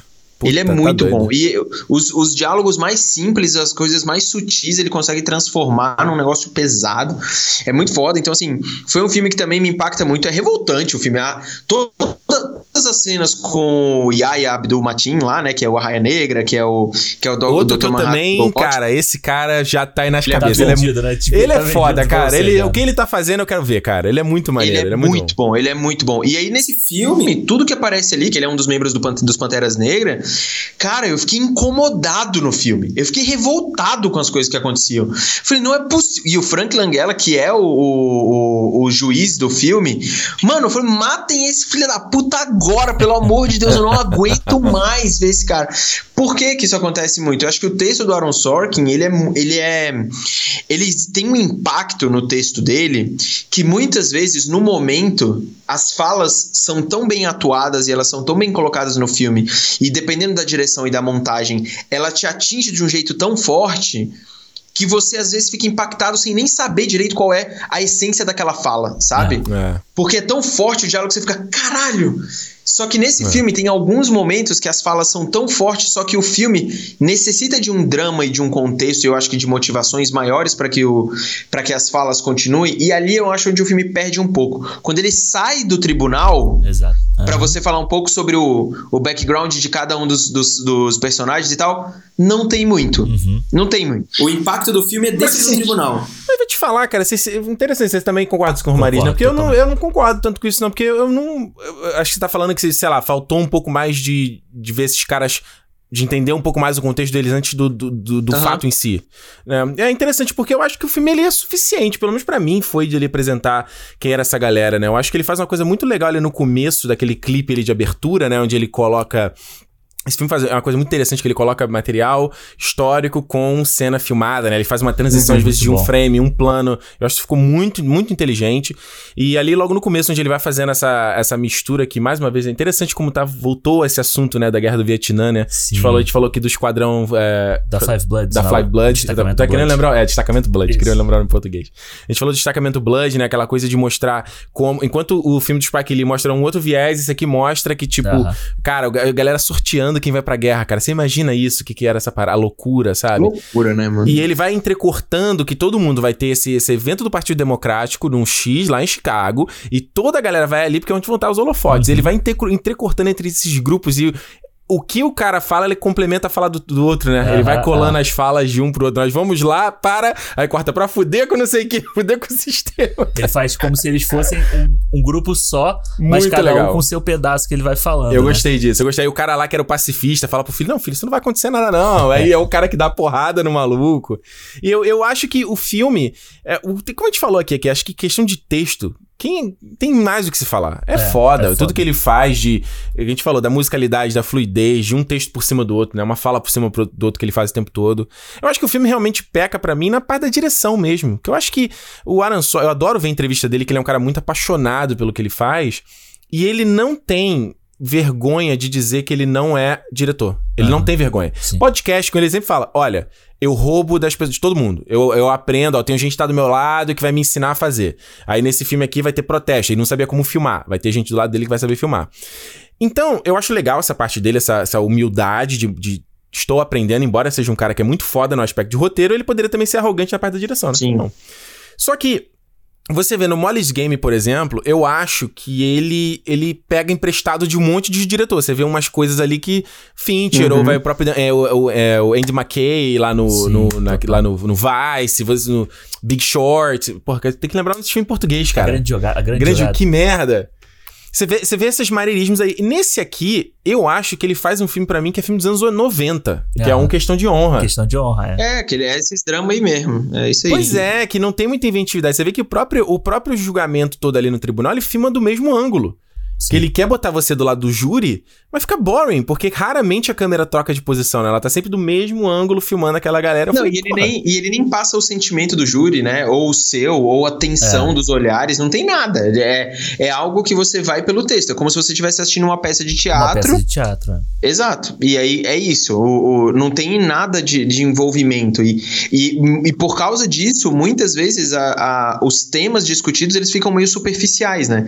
Tipo, é. o único momento que você vê um debate entre os acusados é aquela, aquela cena entre o Ed Redmayne e o Sacha Baron Cohen, né? Sim. Do tipo, são dois progressistas, mas que um pensa de um jeito, outro pensa de outro, e eles têm um embate ali, mas que, mano, são uma, é uma falhinha pro outro, do tipo, só para justificar que eles também discordam. Falei, ah, mano, não precisava, sabe? Do, tipo, são, são discussões. Eu acho todas as discussões, quase todas as discussões do filme, elas são muito. É, do filme, elas me parecem muito rasas, mas uhum. elas são muito fortes. Elas são, tipo, Mano, elas, elas incomodam, elas te revoltam do jeito que é feito. E eu acho que isso tudo se deve muito ao elenco, que foi escolhido assim, a dedo, né? É, tipo, é. a dedo. É um elenco. Tirando até o Ed Redmayne, que é, né, o tortinho, né? Ele só é, sabe interpretar eu, tortinho, cara. E, mas é, eu vou eu falar que, cara, eu não, gosto, eu não gostei muito do Joseph Gordon-Levitt também, não. Eu sei que tu é fã dele, mas não, eu achei ele mais não, é, fraco. Mas sabe, que, mas sabe por quê? É porque o Joseph Gordon-Levitt, ele é sempre legal, ele é sempre um cara do bem, sabe? E eu acho que isso é o que falta. Eu concordo com o Romariz. Acho que a questão da. da é, acho que o filme é meio maniqueísta, sabe? Tipo, ó, é o mal e o bonzinho, sabe? Se você não tem o clima da discussão, por exemplo, tá lá o Bob Seal amordaçado, porra, qualquer pessoa que tem o um mínimo de empatia vai ficar claro. com o estômago revirado, sabe? E eu acho que isso é que eu acho que o filme perde na questão da aplicabilidade com que a gente vive hoje, e exatamente o que você citaram a respeito do Borat, que é a questão de, tipo assim, cara, a gente tá vendo protestos do Black Lives Matter, onde a galera chama de vândalo, o próprio é. presidente falando que, Isso. exatamente como lá no Detroit, lá que a gente viu, da é Catherine Bigelow, falar, é. a mesma coisa, que os caras falam, ah, isso é de vândalo, tá roubando. E onde você tem gente que tá fazendo isso, mas o movimento não é isso. É. Exato, eu, exato. eu achei isso, tipo... Falta isso, né? O que falta para mim é você ter uma força grande do lado de fora do, do, do júri, sabe? Uhum. Do lado de fora do julgamento. Sim. A gente, eu, bom, eu vou falar de por mim, né? Eu participei muito de manifestação no Brasil. Black Bloc aí, ó. que eu participei muito de manifestação lá em 2013 e tal. Cara, a sensação que você tem quando você tá numa praça e você olha pro lado e você vê a praça toda cercada por um, uma porrada de policial armado até a a cabeça de equipamento e tal, e os caras aos poucos eles vão andando e vão te apertando contra um canto, é uma sensação, cara, que não tem, não tem como você descrever, sabe? É uma bomba, a pólvora é, vai tipo, explodir, né? A, é, o primeiro foda. cara que gritar mais alto vai dar merda e, e, sabe, por mais que ele tente fazer isso ali uma hora ou outra, naquela cena do, da, que eles falam para subir a, o, o, morro, o né? morrinho lá. Nossa, é muito ruim que, essa cena, cara. É, eu acho que falta ainda o peso de uma Catherine Bigelow, sabe? Ah, Ela... ruim, ruim quanto direção que você quer dizer ou ruim, tipo direção, de. direção. Ah. É, essa cena é muito mal dirigida Mas desenvolve aí, desenvolve aí. Por que, que, você acha isso? Cara, eu acho toda. Ela não te coloca dentro da ação, né? Tipo, ela parece. Ela tá. Primeiro que visualmente ela é mal, ela é mal, ela é mal fotografada, porque você não consegue pobre. ter. Ela parece é, um Você não consegue pobre. ter um ambiente. Eu não entendi direito onde aquilo ali tava acontecendo né? Do, tipo, então tem a fumaça que ele coloca atrás, a nuvem, a neblina, mas sei lá o que, que, que é. Mas essa não, talvez não seja a ideia de passar isso que o Alexandre acabou de falar, essa desorientação de você estar tá no meio do, do, do movimento. Mas, mas eu é isso? o primeiro, para mim, pelo menos, o primeiro sentimento que ele teria que me passar é de uma urgência e talvez de uma, de uma ameaça, né? E pra é. mim, é, e ali não, ali eu simplesmente não estava entendendo onde as coisas estavam acontecendo. E é me, o mesmo erro de localização que você tem na cena que o Ed Redmayne manda lá o a galera aí bater nos caras lá, no, no uhum. aquela última cena lá.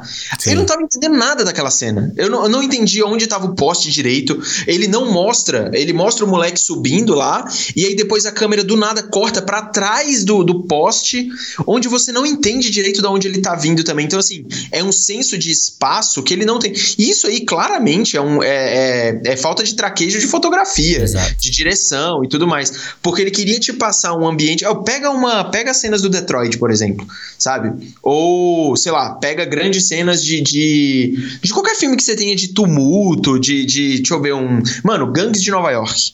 Pega uhum. o Gangue de Nova York, por exemplo, que você tem as lutas entre as gangues, as eleições e tudo mais. Parece que você tá na porra de, um ambiente de guerra, sabe? É. De tão grande que é o negócio. E você também tem a sensação de confusão, do tipo, tem fumaça para todo lado, tem neblina para todo lado, é sangue para todo lado, mas você tá tenso, porque normalmente você tá dentro da pele do protagonista ou das pessoas que eles te colocam. Nas cenas do, do de fora do tribunal, do set de Chicago, você fica meio aéreo, sabe? Você fica meio Sim. assim ah, entendi ali. Essa cena para mim da, do, do, do, tumulto lá que os caras apanham, especificamente essa que mandam subir lá e tal, eu, eu nossa, é uma cena que não teve impacto nenhum para mim, assim. É, ele meio nenhum, que, sabe? É meio que uma. Ela é feita para justificar coisas que estão acontecendo, que eles vão falar no tribunal. Que ele fica que... tem essa coisa que ele faz, né, de é, que essa coisa é a timeline não linear, né? Ele começa com essa montagem que eu falei no começo, ele corta toda a parte do evento em si Sim. pra pincelar depois, né? E é interessante às vezes Isso quando é ele vai. Legal. É, é interessante quando ele vai contar, às vezes, sobre um fato, sobre uma. É, uma tem uma parte que tá contando uma dada situação, que aí tem um ponto de vista do. Como é o Sacha Baron Cohen? O, a Abby, né? O Web que e as. contando lá no. No stand-up, né? Que era a única referência. Aí depois ele corta pro outro cara contando um outro aspecto daquela parada. E esse vai e volta. Esse, é muito Aaron é, Sorkin, é, isso, né? É muito. é muito Aaron Sorkin. É muito. Eu acho que isso, cara, se você tivesse ele escrevendo sabe? Tipo, Aaron Sorkin Roots ali, escrevendo pra caralho. E uma Catherine Bigelow da vida Nossa. dirigindo, o filme seria assim, tipo, você pode... Seria vezes 10. É assim, tipo, você não tem, não tem concorrência, sabe? para esse filme esse ano. É. Porque, cara, o Detroit, que a gente já falou aqui, ela cria um senso de urgência num ambiente desse tamanho que é uma, uma é. sala de hotel. É, sabe? nem o... sala, é aquele corredor que é, eles descem da escada. Nossa senhora, aquela cena é horrível. E ela vai criando um negócio, criando, criando, criando, e que aqui ele Eu acho que no, no, tribunal ele consegue fazer isso. Quando você tem ali o personagem do Yaya, como é que é o nome do personagem do Yaya? É o Yaya é o Bob Seal. O Bob Seal, é. É, um dos fundadores tem, de Pantera. É, e você tem o, o, Fred Hampton ali, né, junto com ele, ali atrás, então você tem aquela relação dele, e ele levanta para falar toda hora e o juiz manda ele sentar, ele vai criando esse senso de urgência do vai dar merda para esse cara alguma hora. Uhum. Ele vai criando e você já tá na expectativa de que, ele, que vai dar merda para esse cara alguma hora, que ele vai sair dali preso já de qualquer forma e tal. Então, tipo, isso falta fora do, do tribunal. Isso falta até na hora dessa discussão do Ed Redmayne com o, o Sasha ali no final. Total, total. Eu fiquei pensando, mano, no Adam McKay dirigindo um filme desse, porque toda a parte de comédia ali do Sacha Baron Cohen e do cara do Succession, que eu esqueci. É o Jerry Rubin. É, Jeremy, Jeremy, Jeremy, Jeremy Strong e Jerry Rubin é um personagem. Ele é muito bom, inclusive. Eu gosto, eu gosto de todas aquelas cenas meio ridículas deles lá. E eu acho que tem uma pitada de comédia que consegue equilibrar a tensão do tribunal de um jeito muito legal. Que você que faz o filme chegar num pico de tensão e aí ele dá uma leveza e depois vai e volta. E você continua é. te, criando, criando empatia com aqueles personagens que estão ali. Porque um tem família, o, os outros estão os hippies, o, outro, o outro cara é do Panteras Negras, enfim cada um tem o seu, tem o seu lastro ali para você criar uma empatia. Mas eu acho que falta essa, essa parte, primeira parte de direção mesmo, de fora, e também essa questão de, de você conectar os personagens por alguma motivação que seja um pouco maior, além do que aquelas manchetes de jornal que eles chamam. Então, cara, o Adam McKay, a Catherine Bigelow e mesmo o. Caraca, esqueci o nome dele, mano. O cara do Pantera Negra, Fruit Valley Station. Ah, o, é o, Ryan, Ryan Coogler.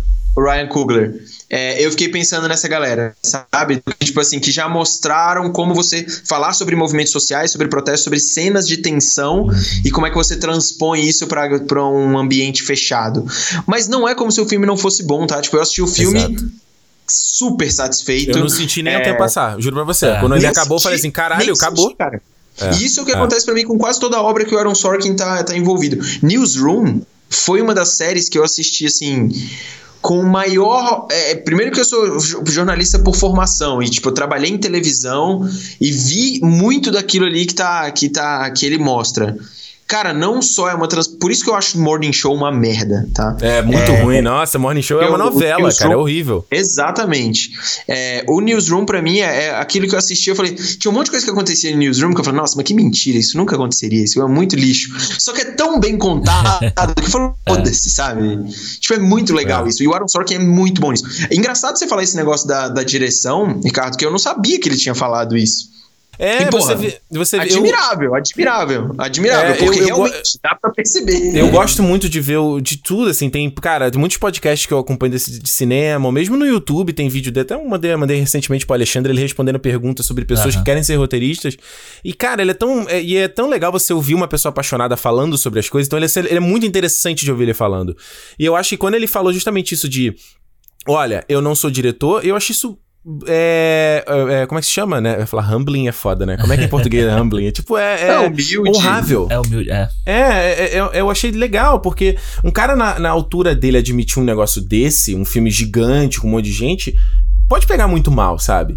Só que, no caso do, do, do Chicago 7 aí, pô, a galera fala que esse projeto já tava muito tempo rodando em Hollywood. Parece que o Já, Spielberg já. ia dirigir. Então acho que deve chegar uma hora. Aí ia ser um dramalhão danado. né? Porra, para de ver. tu, tu, tu não gosta de Eu Spielberg. gosto, mas esse, esse, filme teria a cara do Spielberg também é, fazer um é. seria, ou seria um, é, um, ele faria, ele conseguiria fazer um Lincoln da vida com as Isso. cenas de, E de eu- confusão ali, eu que acho, seria um, é, eu- um, um- caralho, como é o nome? Eu tô com o Chicago agora ia falar, o Soldado Ryan. Soldado ele Ryan. pegaria ali o início do Soldado É. Ryan pra fazer os protestos Fazer e tal. aquela escala, né? Porque não é. A gente, a gente tá falando o que ele fez com o Monique também, que é. E com o Monique, Caralho, que exato. animal. Porra, o Monique é foda pra caralho. Porque, e não, e- mas eu acho que o Aaron Sorkin ele tenta um pouco é, Spielberg naquele final ali, como ele conclui o filme meio que do nada, ali, com aquela musiquinha. Danana. Cara, é filme dos anos 90 aquilo, com aquele freeze frame. É, não, E- total, e no- total. e- e- aquilo ali, eu, cara, foi o ponto que o filme me tirou. Eu falei, ah, mano, qual é? tá ligado? Foi o cara foi a parada mais preguiçosa pro final, sabe? O Onde ele único, diz- o único, a única parada, desculpa, Ricardo, a única, cara, a única parada que me incomoda é o Ed Redmayne, é... Que toda vez que eu olho pra cara dele, eu falo, não é possível que esse cara ganhou um Oscar, mano. Tipo, Ah, eu fico revoltado, assim, olho pra Ele cara só dele e faz falo, velho, tortinho, ele interpreta a mesma coisa, Romário. Todo filme é igual, cara. É foda. É não que ele esteja difícil, ruim mano. nesse filme. Vamos lá, não eu que ele não acho esteja ele ruim também, não. Eu acho ele bom. Não tá tipo o nível Balen lá do, do Destino de Júpiter. Mas ele. Mas ele Ah, é. não, esse pra mim é o melhor papel dele, tá? Esse pra mim é o melhor papel dele. Esse que eu ele gosto, extravasa. esse eu né? gosto. É. Mas eu, eu, eu, fico, eu fico pensando quando chega ali naquele final, que eu falo assim, pô, Aaron Sorkin, cara, tu aqui tu não podia ter roubado de alguma coisa mais inspirada, sabe? Nem que você fazer o clichê que todo filme de biografia de fato real faz, que é a tela dividida no meio com a foto real, Real, cara e real, e a descrição. Cara, faz isso, ia ser muito mais interessante do que um filme congelado com texto frio. E, eu, e demais, eu tive que pausar e voltar porque a Juliana não, não leu a tempo. Não, Ah, eu fiz isso também. Aí ela falou, peraí, mas eu não entendi o que aconteceu. Aí eu voltei, eu falei, não, ó, é o cara aqui aconteceu, blá, blá, blá. Porra, eu acho que é uma oportunidade desperdiçada, Mas né? filme de, filme de esporte. Filme de esporte é que tem muito isso. No final, Porra, vai mostrando filme o que, que aconteceu com os caras depois daquele jogo. E aí foi pra escola tal, se formou e virou. Mas podia ter, com aquele Virou Ken's. Burn, aquela, aquela, né, a imagem lá, a imagem real, assim, aumentando É. devagarzinho, né?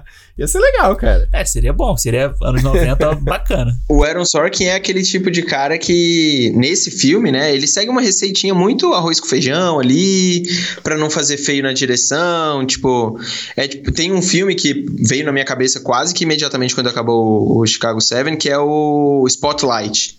Ah, muito bom.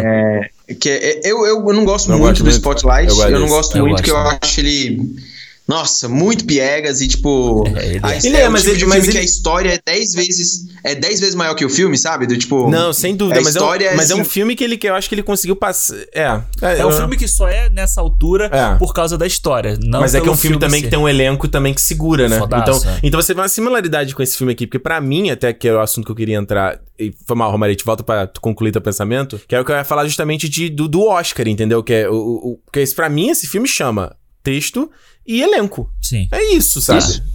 Não tem mais, né? É, não, não tem. Não tem como ser melhor direção. Vai ser melhor filme por causa da, da produção da Netflix que É, né? nem em nem cima. design, de- design de som, não tem nada de muito Não. interessante. Trilha, não tem nada de nada. Eu acho que esse é o tipo de filme que hoje em dia, com a academia do jeito que tá, e, e mesmo os votantes de outros tipos de prêmio, é, eu acho que ele não passa mais, sabe? Tipo, eu Nossa, acho que ele não passa, passa? mais. Ele. Eu acho que não. Eu acho que ele tem muito a cara do começo dos anos 2000 ali. Porque ele é muito. Tipo, é, é muito simples, cara. Eu acho que ele é muito superficial, assim, sabe? Assim, óbvio que a gente já teve outros filmes superficiais pra cacete nos últimos anos ganhando um ou outro. Mas, assim, eu acho que a coisa tá mudando. Tá mudando, assim. Não dá mais. É o próprio Spotlight, né? Vai falar o Green Book aí. É, mas então, ele para mim ele é uma exceção, sabe? É, o Moonlight, por exemplo, cara, ele é um filme que é uma porrada na cara pra mim. É. E Tu, tu ele citou, muda, não, tu citou- não, ele citou Spotlight, Spotlight. Tu falou Moonlight, não, né? Não, não, o Spotlight é um filme que não é. me fala tipo... mal dos do Moonlight aqui, tu te Não, expulsar eu aqui de gosto casa. do Moonlight, porra, tá maluco? Eu tô falando é que o Spotlight, tipo, ele também é um filme que ele É, é, é. Na, ele na média ali, e aí você, ele, naquela época ele jogava, ele foi jogando pra cima, ficou ali na média, era o top 5 de todo mundo, por isso ele Sim. ficou lá em cima. Ma- E aí, é, é a famosa zebra, né? É, sim. a famosa zebra. Mas e aí é que eu. Mas será que isso não pode ser a força do Chicago aí por no ano 2020 sem filme? Tipo, você vai. Quem vai ser o melhor do ano? É Aves de Rapina? É do Little? É, é o Poço? Não, mas olha só. Eu acho que porra. vai chegar muito filme ainda, né? Eu acho que É. ele vai, eu acho que ele vai figurar ali entre Não vai Cara, não, Thiago. 10, Não tem mais filme pra sair não, cara. Vai sair tem, Fincher, cara. vai tem. sair Fincher, sai o Soderbergh. Acabou, não, mano. mas olha só, se, se você vai ver, vai sair o filme aí que vai todo mundo comparar com. Comparar não, mas vai jogar junto com Chicago, que é o, o Judas e o Messias Negro. É só lá. ano que vem. Não, mas é janeiro. ah, é, mas, é- entra mas na- aí a janela do Oscar vai até ano que vem. Esqueci. Ele vai entrar. Pode crer, pode crer. É, isso. conta a Ainda vai história- um pouquinho. Vai É. até fevereiro, né? E é um filme até que vai contar a história do mesmo cara que tá ali, sabe? Do Fred Hampton. Ele vai, ele vai contar a mesma história daquele cara que tá no julgamento É, pode ali. crer. Então você Não, vai tem ter. alguns, tem alguns filmes, tipo o filme da que tem a Frances McDormand lá, que é o da Chloe Zhao. Não. É o Nomadland. Nomadland, é. Ele é tido como o filme, né? Do, do, da, da temporada de premiação. Se Pô, eu mas me eu engano, vi, eu vi levou- um texto, eu vi um review que eu também falando que esse filme não tem nada demais. É um filme nada demais, ele, é, esse Nomadland aí. É, eu quero ver, mas, tipo assim, parece que a, a, a Frances. McDormand é, Boa pra caralho. é a boa pra caralho, como sempre, mas o filme não. Enfim, mas vamos ver, né? Tem que ver. Tem que ver pra falar do É, filme. tem, tem alguns filmes pra chegar assim, mas claramente tem alguns. é, Eu, por exemplo, pra mim, se Tenet ficar figurar entre os filmes de premiação, eu falei, é, fudeu, joga esse ano fora. Tipo, melhor porque, filme, assim, melhor é, filme. É, joga o ano fora porque não dá mais. Mas é realmente, a gente vai ter um problema desses. é, por causa do, do- da Covid e tudo mais, mas eu acho que tem um tempo ainda, sabe? Eu acho que tem um tempo pra esses filmes chegarem. é, tem um tempo pra essa galera começar a fazer. A, a investir também. Tem o filme do, do, do cara do. que tá no The Walking Dead. O. Ah, é o menino Glenn, né? Tem um filme, eu ouvi é, falar o dele, Glenn, né? que, é- que é Pô, da o trailer é A24. muito legal, É cara. o Minari. Minari é o nome desse Minari, filme. é. É. É, então tem muita gente falando, tem o novo filme do. Tem o último filme do, do Chadwick Boseman, que é o Rain's Black Bottom. Tem É. One Night Miami, da Regina King lá, que ela dirige também. É, ainda, mas então, mas você vê que mesmo assim, né, os filmes que, que vão pras cabeças, que geralmente nesse final do ano é o que acontece, né? Esses filmes de festival, é o filme que, que não. É, é rara deles vão ter o apelo popular, né, grande pra chamar atenção. É o que vai estar no Oscar, né? Porque, na acho. Não, verdade, não sobrou o nada, né? Seven ele vai estar. Vai porque a só acho que ele Netflix não vai botar. nada, mas acho a- que tá. é, a Netflix Nada, vai botar é. o caminhão dela ali. É, tem exatamente, tem o lobby da Netflix que é pesado, tem isso também, né? É, a Netflix tem o quê aí, ó? Vamos ver. A Netflix vai, vai ter um filme. A vai voz ter do o Ma- Soul aí, a voz do Soul que você falou, é da Netflix, tem o Monk. Também que tem o Chicago. Que, cara, todo mundo tá falando que o Monkey, tipo, é. Absurdo. Cara, é tipo o Rocha que o Fincher foi roubado lá na rede social, esse ano não roubam, cara. É, eu acho que, eu acho que dessa daí não. Não, não, Não escapa. não é Hollywood escapa, falando não, de. Hollywood. É Porra, tudo aquilo que eles é, gostam, né? Exatamente, exatamente. Não, ele vai estar tá lá, cara. Senão, não tem, senão vai ter que estar o Tenet, ô Romariz. Não tem como, cara. Você vai ter Então que deixa- estar. Não, não, não. Eu prefiro 10 vezes tá, o Chicago Seven. Não tem problema nenhum, mano. Olha, Não, mas dá, dá pra tirar, dá pra tirar dessa lista de 10 aí. O Tenet dá pra sair. dá pra sair, não, não. Fica... Mas tu acha que a Warner não vai querer botar, não? Vai dar um. Dar um... Porque, tipo assim, o filme, não, o filme não fez dinheiro. Vamos lá. O filme não fez o dinheiro que eles queriam. Aí eles colocam ele pro Oscar pra dar aquele chamariz pra ver se vende um filme melhor. É, eu acho que categoria técnica não tem comparação com o que a gente viu esse ano com o Tenet. É, Agora, pode crer, pode de crer. resto, não. É, até porque todos que teriam, tipo, normalmente a categoria técnica é blockbuster, né? Tipo, não existiu blockbuster É. em 2020. Vai ser Aves Então, de Rapina e Tenet- Tenet. Aves de Rapina e É. Tenet concorrendo aí. Olha aí, melhores efeitos especiais. Nossa senhora, né? É. O que pode acontecer é a Mulher Maravilha estrear ainda em dezembro e aí ele pegar alguns também, né? Mulher Maravilha, Mas- melhor filme. Melhor filme, Mulher Maravilha. Ah, não, eu me pulo da janela. Gal Gadot, melhor atriz. Aí eu pulo da janela. Aí acabou, aí não dá. Pedro Pascal. Você seu celular. Alexandre cismou que o Pedro Pascal é Edson celular na Tá a Mulher cara do. Edson celular nos Cismou com isso, cara. Parece mesmo, parece mesmo, parece Aí, mesmo. outro, Aí, viu? pronto. Tem um outro filme que eu vi aqui, eu tava, tava procurando aqui umas listas pra ver filmes que podem figurar no Oscar ou premiações. Hum. Tem o Devil All the, the Devil All the Time, Fraco. que é um original da Netflix. Eu não acho que tenha força não. É. pra isso, tipo. Nem, nem, nem já viram ator, vi, eu vi. Bacurau. Nem vi, vi. Achei o filme, achei o filme fraco. Acho filme. Quer dizer, acho algumas coisas boas nele, boas nele mas no geral, pra premiação, acho que não tem nada de É. mais, não. Tem aquele É, do, o- o do o- Charlie Kaufman, será que não tem, tem força, não, né? Ninguém nem mais fala dele, né? Pô, Charlie só se foi em roteiro, né? Adaptado, né? Porque é um livro. Mas Ah, acho que então. filme, filme mesmo, acho meio difícil. Esse filme, né? o filme que eu. O, um filme que eu vi aqui é o. que também tá muito. com muita evidência, assim, é o Hillbilly Elegy, que é o novo filme do Ron Howard. Ah, é que é Netflix baseado também. num livro. Que é Netflix também, tem a Glenn Close e a- a Amy Adams. Então, assim, tipo, Ron Howard, Glenn Close e Amy Adams. Adams, é. É, Netflix, os caras foram precisos, né? Só faltava lá. ser um roteirista também que tá sempre indicado, assim. É. Não, no- no- no na capa tá lá, né? Do diretor de Apollo 11 e... E aí, Uma Mente Brilhante, só Oscar. Exatamente. Caralho, exatamente. É mesmo. O que mais tem aí nessa lista? Cara, tem aqui também o The Prom, né? Que é uma nova comédia aí que vai ter a Nicole Ah, Kidman, não Streep, vai. blá, blá, blá. o Ryan- Ryan Murphy não o- vai. Não, cara, Ryan o Murphy James não vai. Corden, eu Ah, não mas quero sabe, ver. sabe pra onde ele vai? Isso aí é filme com cara de Globo de Ouro, mano. Filme com Ah, cara sim. de Globo de Ouro. People's Choice Sabe? Award. Exato, tem muito, muito Muita cara. cara de Globo de Ouro. Tu viu o né? trailer? Não, é, eu tava até animado, né? De Meryl Streep e tal. Ah, pff, tchau. Nossa, eu não, vi, eu não vi nem o trailer até o final, só pra você ter uma ideia. Nem, não cheguei nem no Ah, tem o James Corden lá, eu já fiquei de bode do filme já. Eu nem. E tem, o, e tem o filme do George Clooney, né? Que é o The Midnight Sky. The Midnight Sky. Que ele chega. O, o próprio George Clooney dirige. E tem a Felicity Jones, o Kyle Chandler e o David Oyelowo, que é o cara que fez o Selma, né? Então tem um elenco forte. Mano, a Netflix é, é, a maior, é a maior aposta da Netflix em um Oscar. Em muito tempo. Se ela não ganhar um Oscar no, no época de pandemia, É. eu não sei quando que esse filme, que esse É Oscar aquele vem, meme, sabe? né? Deu um Oscar aqui pra esse pobre miserável. Né? Daqui, deu um Oscarzinho.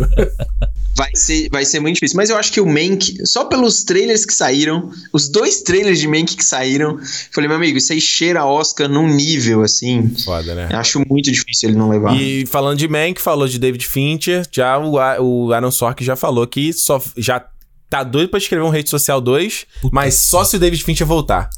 Meu amigo, Eu aí já a galera, meu ingresso a já. galera tá choramingando aí que não vai ter Mind Hunter. Pra mim, eu entrego o Mind Hunter pra ter o Rede Social Não, 2, meu irmão. Dá pra ter os dois, cara. Não dá não, cara, não dá. Não dá. Eu espero 20 anos, não tem Eu problema. também espero, é, Tipo, de faz boa. uma Faz, entendeu? Esses dois caras, é tipo, eles são os dois, tipo, é uma combinação. Claudinho assim, Bochecha, né? Daí tem mágica ali. É, mano. Tipo, é um negócio É que Romário. faz a hora que você quiser, entendeu? Faz aí, a rede social vai ter material pra fazer uma rede social 2 Vai. no momento que eles quiserem. Dá pra fazer dois filmes da rede, da rede social agora só com o que aconteceu desde que fizeram o primeiro, sabe? Então, relaxa, vai ter Pode muita fazer coisa. o filme, a rede social 2 vai ser o julgamento do. O julgamento do Mark o julgamento Zuckerberg. do Mark Zuckerberg. É, olha aqui, tem um monte de coisa, mano. Tá doido. Vamos lá, vamos aqui para considerações finais e nota para os sete de Chicago. Romariz, começa com você. Se for o último da outra, começa primeiro aqui, vai.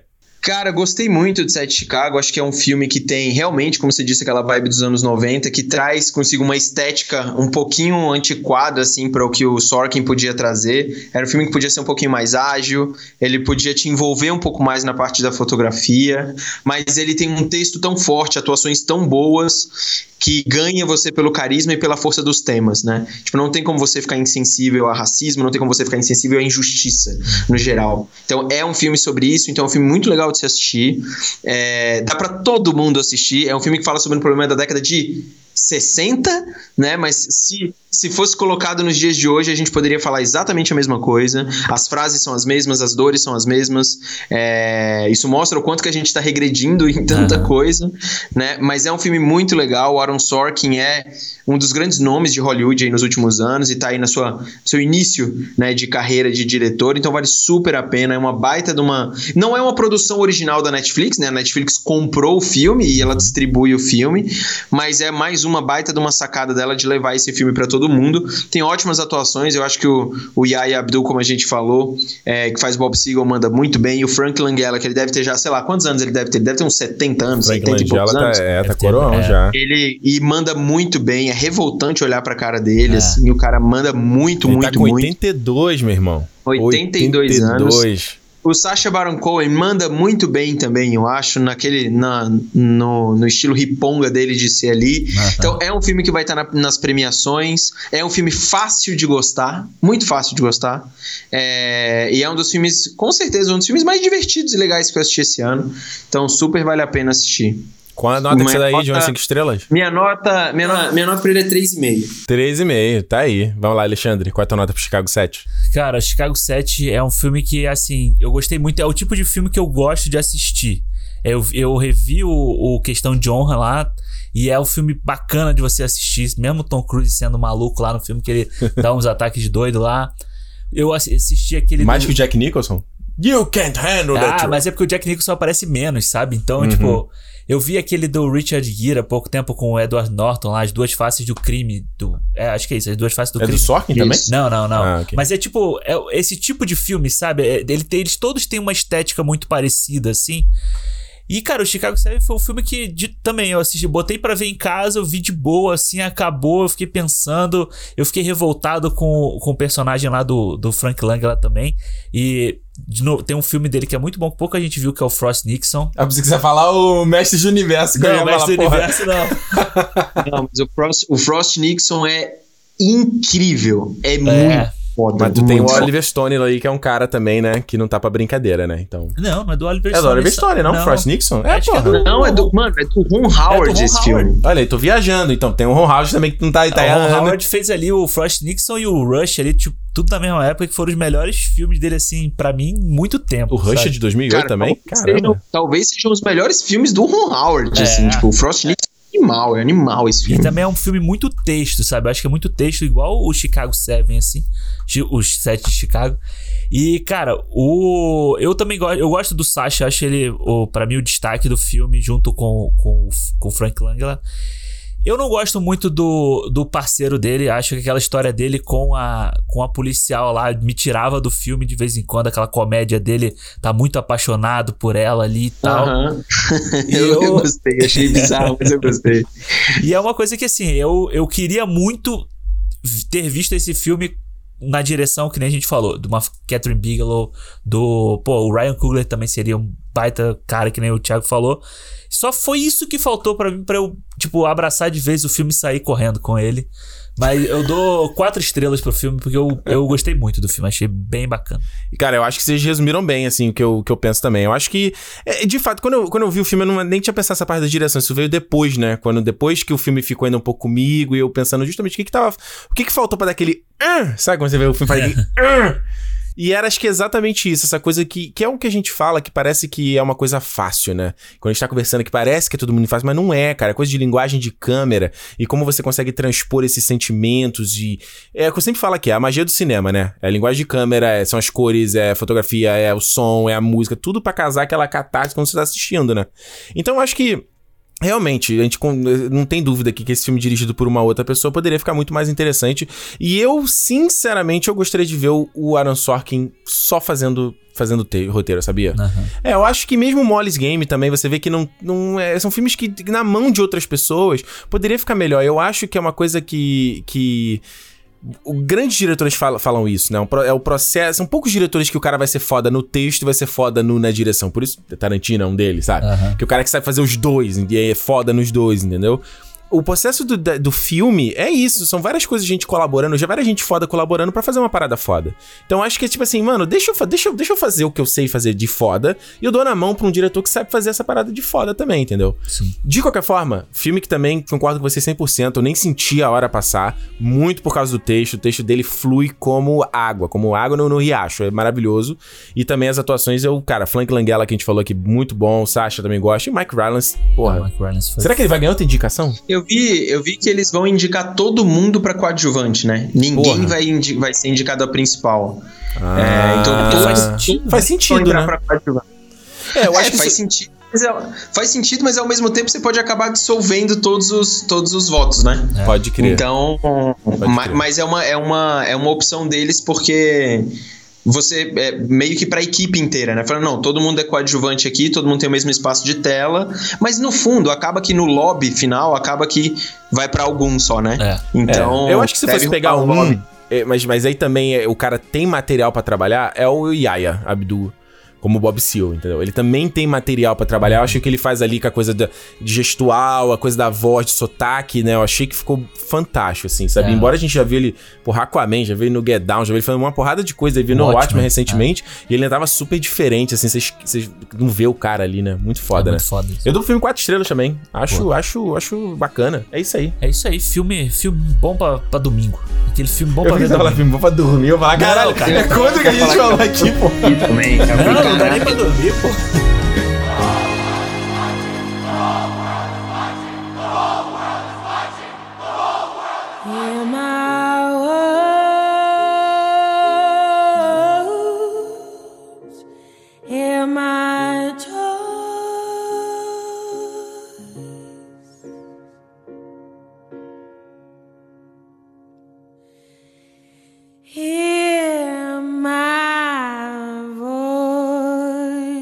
Momento de feedback aqui no Cinema depois desse programa longo aqui, dessa sessão dupla, dois filmes. E a abertura também foi longa, e a né? abertura foi longa. Rapaz do céu. Alexandre, quando que a gente vai voltar a fazer Cinema de 40 minutos? Cadê?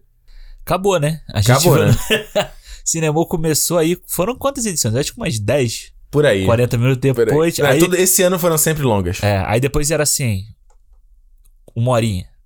Aí é. a gente, porra, tá longo. Aí no outro, 1h10. 1h20. 1h20. Aí as duas horas, normal. É. Depois daquele do Batman lá, que teve quase três horas. Porra, aquele foi foda. Aí que a gente chutou. É, pode crer. O do Batman foi, foi o, a, a Caixa de Pandora. A gota d'água. Exatamente. Olha só, gente. Lembrando a vocês, Cinemon Podcast no Twitter e no Instagram para você aí mandar o seu feedback sobre os dois filmes que falamos aqui nessa edição. Pode mandar também no contato arroba cinemol.com. Pode mandar mensagem de áudio no Instagram. E lembrando, mais uma vez, Cinemol lá no YouTube e no, na Twitch, né? Os links estão aqui na descrição, mais uma vez, como eu falei, a URL ainda não tem ainda do, do, do YouTube. Vocês têm que seguir, gente. Segue a gente lá, porque é o consciente. Só pra consegue depois de um número, um volume de pessoas seguindo. Ah, e mesmo, eu já até comentei aqui, se você já, pô, ouça o cinema pelo, pelo feed, não tem pra que eu seguir lá no YouTube ou na Twitch. Mas é pra dar uma força, entendeu? É pra dar aquela ajuda de ter um númerozinho lá, Exato. entendeu? É que a gente é um podcast moleque levado. A gente é um garoto aqui, cara que é, sabe, pé descalço no chão. É um Exato. podcast criança ainda, sabe? Neném. Neném. Um ano. O que, que é um ano? Nada. Um nada. ano? Nada. nada. Então, sabe, até daqui a pouco, é quando tiver lá na frente, lá, tiver o, sei lá, a gente. Alexandre Almeida e Ricardo Rente, transmissão do Oscar da TNT, comentaristas ao vivo. Você sabe que a gente começou lá, aqui, lá, lá, no cinema. A gente falou, vai eu... lembrar o nome das pessoas que estavam É, cara, eu tava lá desde o começo, cara, fã sócio, eu fui um dos primeiros a apoiar. Exato. É exatamente isso aí, certo? Recado tá dado então, não é? Então, ótimo. Olha só, vamos aqui ler as mensagens do programa da semana passada, edição 53. Aparentemente fechando aí a nossa série 007, né? com Spectre, já que a, a, nossa ideia era fazer agora em novembro o programa do Sem Tempo para Morrer, ia fechar a nossa série 007 Daniel Craig, mas obviamente esse micróbio maldito aí resolveu atrapalhar nossos esquemas, agora o filme foi jogar para abril, né, sei abril, lá. é. Então, enfim, é, o do Nolan tá atrasou, esse vai ser outra série esse que vai demorar. vai atrasar mais ainda, né? Exato. Mas o que a gente pode garantir é que a próxima série não vai atrasar, porque são de filmes que já foram lançados. É, esse aí ninguém tira da gente. Ninguém tira. Então, a gente avisa ano que vem, mas ó, vai ser, vai ser legal, hein? Vai ser show. Né? Isso aí, vamos lá. Primeira mensagem aqui do Luan Louveira. Vamos ouvir. E aí, Ricardo e Alexandre. Então, sobre o último cinema de Spectre, queria dizer que eu vim aqui defender menina Billie Eilish, que eu gosto dela, sou jovem, eu gosto do, do som da menina, eu gosto do tema que ela fez pra No Time Today. Uh, vocês falaram mal das roupas da menina também? Que isso, tipo, tem todo um propósito do porquê ela usar as roupas que ela usa, depois vocês podem procurar. Uma coisa que vocês esqueceram de falar é que o Radiohead fez uma música tema pro Spectre só que foi recusada uh, em favor do, do tema do Sam Smith, né? De falar que essa música tema do Radiohead é insuportável, tem um monte de gente que fala que prefere essa do Radiohead do que a do Sam Smith, mas para mim é, é, muito chata, muito chata mesmo, não combina com o filme. A do Sam Smith é muito melhor e ainda bem que eles trocaram. Enfim, Valeu aí. Valeu aí, Luan. Olha só, meu filho, eu, que eu falei, não, não quero fazer aqui, né? Sei lá, né? Shaming da, da Billie Eilish pelas roupas dela. Não imagina, usa o que quiser, problema é dela. Eu só que falei, eu só acho a atitude me irrita um pouco. Que eu estou ficando velho. E, ah, enfim, irrita. É, É, nós isso. somos jo- velhos jovens ainda, mas a gente já tá ficando velho. É, é, mas tem umas coisas da juventude que me irritam um pouco isso. É. E esse tipo de roupa dela, eu tô falando que a gente vê a galera aqui em Vancouver assim. Pra tá? caralho, A turma é aquele so- anti-social social club. Quando eu Ela vejo usa que a galera aquela roupa roupas- me dá uma, dá, sobe o sangue assim já. Ela usa umas roupas Tô tipo a da Aquafina no Crazy Rich Asians lá. Eu no, não vi isso. no Rico, Podres de Rico. Ela de- usa um pijama meio assim. Ah, é? É. Ah, então tá Mas, Deve olha- ser confortável, né? É, não, porra, deve ser ótimo. Mas olha, sobre a música aí do Radiohead que Ela ele é falou, boa citada, hein, Luan? Não sabia dessa história, não. botar um, botar um trechinho pra gente ouvir. Coloca aí, editor. Você tá falando com você, com você do Tô futuro? falando comigo do futuro. Então fala Bota com você com o futuro aí. É, bota aí, ô Alexandre, bota aí pra, pra gente ouvir.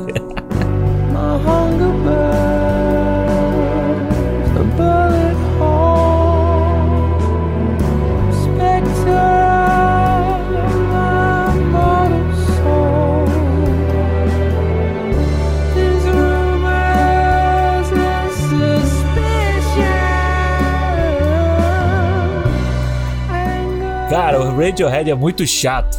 É. É. Eu vou deixar essa, essa, essa, esse quote aqui, meu. Ah. Radiohead é chato pra caralho. Eu acho chato pra cacete. Tem uma, um CD deles que é bom. E, mas eu acho muito chato. E a música é chata também. Pô, eu, go- até gosto da música, mas eu acho que ela eu não. Pro 007, sei lá. Eu, eu- você vê que tá, ela tem uma pegada parecida com a do Sam Smith, né? Uma coisa meio exato. melancólica, né? Ok. Mas eu não sei, eu acho que o 017 combina com uma coisa mais, sei lá, classuda, mais. É. mais... Fica meio na vibe do. Animada. Do Jack White, sabe? Do Jack- da música do Jack White lá, do, do Quanto. Ah, ah, não. Another way É. to die. Não, essa é horrível. Porque eu acho que fica. É, mei- é muito. Como é que fala? É muito não Cult. 007? É. Pode é crer. muito, muito indie.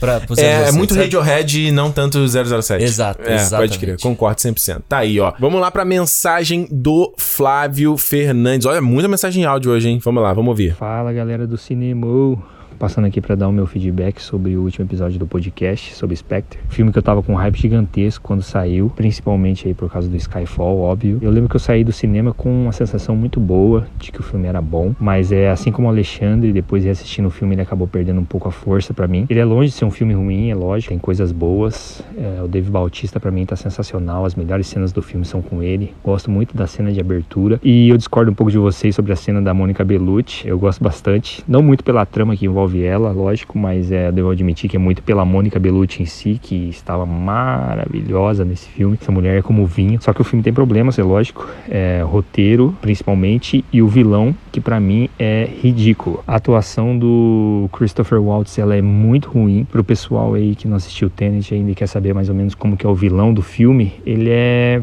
muito parecido com o vilão aí do Spectre, só que por incrível que pareça um pouquinho pior. Spectre pra mim é o mais fraco dos quatro filmes, mais fraco que o Cassino Royale e Skyfall por razões óbvias, mas pra mim ele ainda é um pouco mais fraco que o Quantum of Solace, que apesar de ter os problemas de produção que teve com greve de roteiristas e tudo mais, ainda acho um bom filme de ação e a sacada, a motivação do vilão eu acho é, mais interessante do que a desse filme. Então, pra mim, o Spectre aí é um filme três estrelas. Três estrelas tá bom. É, valeu, galera, e até o próximo episódio. É, Flávio, é isso aí. Spectre é o filme que decepciona da segunda vez. Ele é bom na primeira, decepciona na segunda. Bonitinho, mas ordinário. É, e cara, é isso que ele falou aí do do Quantum, quando eu tava editando lá o cinema, eu tava pensando assim, pô, a gente falou muito pior do Spectre do que do Quantum. Sim. É porque o Quantum realmente é só um filme ok, entendeu? Que a gente não espera mais nada dele hoje em dia mesmo, mas O Spectre vem do Skyfall. Então é, é. tipo, meu É. filho. O mesmo diretor, você fala assim, cara, como é, que, que, isso que que foi acontece, uma sabe? coisa que, que decepciona mais ainda. Você fala assim, pô, o cara que fez lá o outro fez essa bosta aqui, sabe? Tipo, É, Mas isso que o Flávio falou é bem verdade sobre o, o Sator do Tenet e o Blofeld aqui, né? total. A gente até total. falou no, no cinema do Tenet, justamente, que é um vilão muito com cara de vilão de James Bond, assim, É. sabe? Aquela coisa que. Ah, cara, eu não sei que você, a não ser que você esteja fazendo uma coisa de gênero, pra mim não, Não é. funciona, Eu não é. Eu, eu gosto da parada da tendência hoje em dia daquela coisa dos vilões mais empáticos, que você consegue entender o lado dele também. É uma pegada que eu gosto, que hoje em dia. Esses vilões assim muito, "Hum, eu quero dominar o mundo. Vou usar o laser para explodir a Terra. que o Kenneth Branagh faz totalmente no Tenet aqui. E o e assim, se fosse o, o Hans Landa É. fazendo isso, você até entende pelo que É. Pelo que a- o personagem é construído. Mas aqui, nesse que é. Porra, o, Lan- o Hans Lander é afável no Bastardos, mas mesmo assim ele é, é intimidador, cara. Claro. O Blofeld não é intimidador. Não é, e eu acho que o filme traz essa coisa de ser pé no chão, não sei o quê, e depois vira uma coisa que ele, que ele não vinha sendo em momento nenhum. Aí que você vê, e aí, ó, vamos, vamos fazer aqui um. Vou te dar um. uma coisa aí pra você regurgizar. Acho que era Que é- não, que é pra você ver quando o, o filme. Que, como, como é que você causa essa coisa de né, criar sensações dentro da gente assistindo um filme, né? Não necessariamente em questão de escala, né? Não necessariamente é você mostrar uma frota de Star Destroyers com o canhão Ah, da Estrela da. Morte embaixo e falar: olha, isso aqui, olha como é que é, gente, entendeu? Olha, olha pra Olha mim. como é ameaçador. Olha como é aqui. ameaçador, entendeu? É a mesma coisa no caso desse, desse vilão É. do Blofeld, porque ele, ele mostra lá o poder dele, que ele vê todo mundo e tem a equipe e tudo mais. E aí o Hans Lander não tem nada disso, é muito mais intimidador. O filme consegue traduzir muito melhor. E é o mesmo ator. Tomando um copinho de leite ali, ele te faz Exato, pô, cara, aí que você vê boa direção e má direção. ficar. Exato. Exatamente. Olha só. Perguntinha aqui do Alexandre Silos. Alexandre já apareceu aqui, né? Silos, lembro desse sobrenome. Alexandre e Ricardo, o que pensam sobre a reformulação do 007? Mudança de gênero ou etnia? Mais ação ou mais espionagem? Acho que a gente já comentou isso aqui, não? O É, acho que a gente falou da, da etnia, principalmente quando a gente, foi, quando a gente comentou que, sobre. que a gente falou? Não lembro. Pode falar de novo. Não lembro o que a gente falou. Não, a gente falou que a gente, tipo. Que a gente concorda que o James Bond tem que mudar, né? sa- Sair do, do Daniel Craig pra uma coisa. Mas pra ser uma coisa ou nova, né? Tipo, ou alguma coisa do tipo. Um espião novo, Uhum. né? Um, um jeito novo de você ver o 07 de vez, assim, não dar um cheirinho que nem eles fiz- tentaram fazer nessa aqui e depois volta a ser o classicão de volta. Ou você faz um 007 tipo na época da Guerra Fria. Uhum. Que é tipo, aí você Faz, faz. uma coisa o- de no passado, né? É, aí você faz um classicão. Pode pegar um cara mais velho até pra fazer e tal. É. Então, tipo, eu acho que tem essas duas opções. Eu acho, assim. Que é o que eu. Não sei se eu citei, né, quando eu falei isso do Kingsman, né? Que foi, vai fazer isso. Que o Kingsman é essa paródia do 007 e o próximo filme é no é, passado. lá né? atrás, é, é. Eu acho só que, tipo, dizer assim, mais ação ou mais espionagem, eu acho meio complicado. Eu Hum. gosto da parte de espionagem, mas eu acho que tem que ter ação. Eu acho que o negócio é você dosar um pouco dos dois. Não é se você fazer um Spectre que, te- que é ação desmiolada, sabe? E Uhum. também não é você fazer, sei lá, um aquele. O espião que sabia demais do. Hum. lá com o Ga- Gary Oldman. Sabe qual é esse filme? Não. É um filme. É o Thinker, Sa É, Thinker Taylor Soldier Spy. Yeah, isso. Ah, é, eu não vi esse filme, como é que, que é? é tipo, é um filme paradão, que é espionagem o tempo inteiro, então é aquela coisa bem Guerra Fria. Guerra Fria? É. Uhum. E aí, tipo, é isso, entendeu? É um filme de espionagem, é um filme parado, não tem ação nenhuma.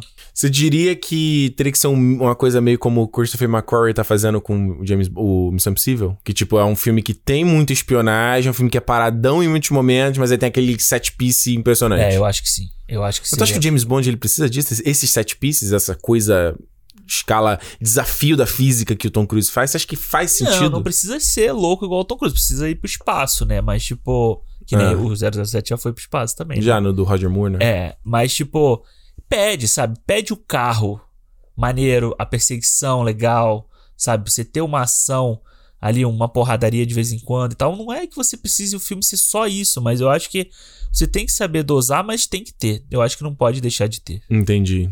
Será, eu tava pensando aqui enquanto, enquanto tu tava respondendo essa mensagem aí, que eu, eu acho que é o, é o, é o menos. que o produtor não quer fazer isso. Que é tipo assim, serem filmes independentes, será que não rola também, não? Tipo. é Cada- muito Cada um custoso. ser um. É, precisa, tipo, ah, agora esse James Bond ele vai fazer uma porrada de filme, sabe? Eu acho que você cria franquia, né? Eles querem criar uma franquia, eles querem que você goste do, do personagem pra que no próximo você vá assistir com ele de é novo. porque acaba né? sendo muito trabalho, né? Rebutar toda vez e Pois você engajar a pessoa e ver aquele filme, né? Pois é, eu acho que eles poderiam fazer, tipo, um 007 velho, que não seria um James Bond da vida, 007 aposentado, Old Man Bond. e passando a bola pro, pro um James Bond, entendeu? Ou Entendi. tipo um M, um cara que já foi um M, alguma coisa É, assim, eu fico achando bola. que um pouco a fórmula tá um pouco cansada, sei lá. Cara, tem muito filme já, mano. É. Muito filme. Porque senão você poderia fazer o James Bond em épocas diferentes, entendeu? Com pegadas diferentes. Aí poderia ter um James Bond mulher, poderia, entendeu? Outros agentes. Do James Bond. É, outros agentes do James Bond, entendeu? É, eu acho que. Eu acho Será que. que não rola, não? Porque É. no 007 é só um, né? É, é porque se você. Se o filme chamasse 007 só, Aí você poderia fazer isso, você podia fazer, podia, poderia fazer um grupo de 007. no É que isso caso. que eu tô pensando, justamente. Você faz filmes independentes com zero zeros diferentes e Aham. depois você faz um filme unindo eles. É. Poderia ser. É eu muito, acho que muito poderia. idadírico. Eu acho que poderia ter mais gente trabalhando com ele, sabe? E não ser só o 007, mas de você ter uma presença mais forte do que, ou uma presença mais forte de um 006. Que foi o que vida. o, a franquia Missão Impossível Exato, desvendou, né? Porque você exatamente. pega o 2 lá, que é o Ethan Hunt, que é aquele filme terrível. Exato. Que o Ethan Hunt é um super-homem ali naquele filme, e aí ele pega pro 3, onde ele coloca o Bendy, coloca É, outro, lá, o Big Grimes de novo. É, aí você traz o Jeremy Renner depois e tal. Então você cria a equipe. Né? Uhum. Você cria. Ele é fodão, ele é o, o personagem principal, mas ele tem essa galera em volta dele. É. Eu acho que às vezes falta, tipo, no, no Spectre mesmo, como a gente falou, a cena do trem lá, que é sem pé nem cabeça, se você tivesse uma equipe trabalhando ali e tal, seria muito mais interessante. E eu acho que pode até ge- gerar uma dinâmica diferente do I Know Kung Fu, né? De ficar só aquelas lutas de soquinho, soquinho, porrada, virar uma, de repente você tem, você tem cenários diferentes, ação que pode estar acontecendo ao mesmo tempo em vários ambientes. Mas, mas é o que a franquia Missão Impossível faz. Eles desvendaram essa parada, É, tudo exato. desse jeito. Eu acho interessante. Vamos pra próxima mensagem aqui do Carlos Henrique. Vamos ouvir. Grande Alexandre Almeida e Ricardo Rente. Tô numa correria danada aqui, só hoje consegui ouvir o podcast, do Hacking- o episódio do Hacking para um Sonho. Podcast perfeito, vocês arrasando como sempre. Teve uma parada legal que eu percebi, que é quando a Marion começa a se prostituir pela droga, né? Ela fica tão desconfortável que tem aquela cena que ela toma um banho de banheira, meio que pra limpar a alma, né? Que ela fica com nojo de tudo, tudo que ela passou, né? Teve que passar. Mas em contraste a essa cena, cara, teve. Quando ela volta daquela orgia, daquela cena, daquela orgia pesadíssima, que pra mim é uma das piores cenas do filme, né? Ela chega em casa e vai direto pro sofá, com a roupa do corpo mesmo, ela deita no sofá e abraça a droga, sabe? Isso, isso pra mim é Marion aceitando que a vida dela é essa daqui pra frente, que ela vai se prostituir mesmo, porque no final de tudo foi desse jeito que ela conseguiu o que ela queria, que era a droga, né? Fala aí, Carlos Henrique. Não imagina, cara. A gente sabe que nem a gente faz aqui. Imagina, tem gente que pede que pode ter mais de um cinema por semana, enquanto tem gente que não dá conta de um cinema por Pois semana. é, a Mas gente- mais uma vez, porque a gente tá mais longo. Se fosse mais por um, pela semana, tinha que ser um cinema mais curto. Aí ia ter que ser um cinema de meia hora. É exato, pra complementar. E aí não ia ter papo de abertura, porra, ia ser. Não, cinema separados, entendeu? De papo de abertura é um cinema, Ah. feedback é outro cinema, entendeu? Esse, Lançando isso aqui, na verdade, quebrou o meu programa. Uma parte por, por dia, assim, quarta, quinta e sexta. Ou segunda, quarta e sexta. Segunda, quarta e sexta, exato. Olha só, Carlos, isso aí que você falou da Marion, é, de fato, essa cena dela na banheira eu gosto muito. Ela é referência do anime Perfect Blue, que tem uma cena exatamente igual, onde... E, e o que eu gosto dela é que você vê que o, o Aronofsky filma ela e, e fica vários segundos ela imóvel, e você não sabe se ela tá morta ou se... O que que tá acontecendo, né? E aquele grito, acho que às vezes até uma sensação de que... Imagina quando você tá numa sen- sensação de desespero, ou você tá numa parada que você tá muito puto e você, sei lá, mora com a família, você não consegue gritar, e, ah, você quer fazer alguma coisa, né? E eu acho que eu concordo 100% com o que você falou, ele falou no final. É, sem dúvida, pra mim é isso. Ali no final, quando ela tá com a mesma roupa, tá com a cara Sim. toda ali cagada Tá e... suja, né? Tá... E ela, tipo, porque quem arrumava a droga pra ela era o Harry. Então não tem mais o Harry. Exato. Ela vai ter que arrumar a droga sozinha. Foda, né? É, é foda. Não, isso que você tá falando da reação, cara. ah, No, no cinema passado, você mesmo, quando a gente tava falando sobre o negócio aí do teu canal, você falou, uma das primeiras reações, você deu um soco na mesa. Sim. Né? Então, tipo, é uma forma que a gente tem de extravasar, catarse, né? é gritar, é fazer alguma coisa desse tipo. Então, tipo, ela ali. E esse. Eu não tinha, eu não tinha pensado nisso do final, sabe? Dela voltar com a mesma roupa e ficar no, no sofá. É, é bem, bem É pior ainda, sabe? A, a sensação do tipo. Dela realmente estar deitada ali no sofá dela, toda suja, toda. É, né? E só Largada. aceitando. É. é. Aliás, meu Blu-ray 4K chegou aí, né? Da edição Director's Cut. 20 anos de Hacking para um Sonho. Decepcionante, né, Alexandre? Eu te falei lá que... Falou que decepcionou. Porra, tava esperando uma edição, pô, caprichada. Inclusive, a gente vai falar sobre esse tema aqui. Quem já viu o calen- calendário aí pra novembro, já falar de mídia física versus streaming. É foda. Eu paguei, eu não, não foi Ah. barato o Blu-ray. Porra, mó. Cara, a capa que é um, aquele plástico vazado. O plástico vazado me dá uma Tá vazado, é raiva. foda, é. Porra, pelo amor de Deus, uma edição especial ali de 20 anos do filme, coloca num um bagulho cagado desse. Ah, e a melhor coisa que tem é Porra. isso, né? Você gastar essa grana e você receber um negócio e falar assim, pô, que nem eu comprei o, o 2001, uma Odisseia no Espaço agora Maneiro, 4K, pô, vem um livrinho, vem... Não, é. Tipo, foto, eu tava esperando que fosse algo É. nessa linha. Mas é o filme do Aronofsky não. Os caras não vão investir isso. Tem que esperar sair na Criterion. O dia que você era o critério. dia, né? Nossa, Aí que você paga eu- 50 meu, conto. meu sonho é ter uma edição especial do Fonte da Vida. Nossa, eu pagaria o valor que fosse. O Manda um que e-mail pra critério aí. Você não fala do e-mail do cinema, manda pra critério arroba cinema. É, os caras, quem vai comprar esse filme, cara? Filme, filme flopado aí, vai. Rotten Tomatoes, Rotten Tomatoes diz que a nota do filme é ruim, o filme é ruim. É o que diz, né? A nota tá lá ruim. Ah, é o que. É, e é bizarro isso, né? Como o Rotten Tomatoes virou, tipo, A referência, referência. pra qualquer lugar. Às vezes você entra numa loja pra comprar um filme Tá lá com o e selinho. tá lá. Bicho, que doideira isso, né? Tipo, e as pessoas não, nem entendem o que quer dizer aquela porcentagem. Será que não? Ah, muita gente não entende, pô. É. Às vezes você chega pra comprar um negócio, você vai ver lá, porra. Feio, feio, feio, muito feio. E olha só, a última mensagem aqui da Elidiane da Silva. Ela pergunta o seguinte: ó. Gosto muito do podcast, geralmente gosto de ouvir aos domingos, enquanto cozinho. Porém, gostaria de fazer um pedido que, quando vocês fossem falar de filmes mais antigos, pudessem dar dica de onde assistir, porque esses, por exemplo, eu não consegui achar. Porque esse, por exemplo, não sei qual, qual É o. o Enigma, né? O, Enigma, de é. Outro Mundo. né? Parabéns pelo trabalho de vocês e que Deus continue abençoando. Tá bom. Obrigado, Elidiane. Olha. Elidiane é o mais maneiro, né? Ouvir a gente quando cozinha. Achei, achei É, maneiro, legal. né? Eu acho, eu acho interessante sempre ouvir a galera onde a pessoa ouve a gente. É. né? Tá sempre ali no ouvidinho. Cara, isso que ela fala é. Eu acho que é o maior mal que a gente tem hoje em dia é a gente não saber aonde a gente pode consumir o- os filmes, né? Não tem ali o. Abre ali a- o, o computador e tá ali, né? Por isso, você tem ferramentas, uma como o Chipu, que aqui do Romariz, que a gente falou aqui no Exato. programa. Instala aí, dá uma força pro cara. No, no aplicativo dele dá pra saber. Que, aliás, ele não falou isso, né? Mas no aplicativo dele, se você É. procurar o filme, ele diz onde tem pra ver. E tem um que eu uso também, que é o Just Watch. Funciona tanto... É, que é, tem como funcionar no Tem. Brasil também. Just Watch, né? É. Só assista, né? Tipo isso. Isso, é. Que é o que eu uso. Ele, você põe o nome do filme ali, ele diz onde tem pra ver, você já toca, ele já vai por serviço do streaming. É o que eu E- uso pra falar pra minha mãe. Fala pra minha mãe assim, vê o filme tal. Aí ela fala É. assim, eu, eu vejo aonde? Aí eu, peraí, aí eu olho lá, mudo pro Brasil e tá lá onde tem. Exatamente. Então é a opção maneira, porque a questão é a seguinte, Elidiane, é, pra gente falar, eu acho que data o programa, porque esses serviços de streaming tro- trocam Muda, o né? catálogo o tempo todo. E segundo, a gente só vai falar pagando. Então, assim, se Exato. quiser que a gente recomende aí o seu Telecine Play, seu Netflix, seu Amazon Prime, paga nós. Contato arroba. A gente Aí- fala, a gente odeia problema Aí a gente fala de boa, galera. Ó, o programa de fim que tá falando aqui, ó, vai ouvir nesse. Ó, É. tá aqui pra você assistir. Não tem o menor problema, eu acho que é até uma maneira bacana e orgânica de alguém patrocinar o nosso Claro, programa, entendeu? claro.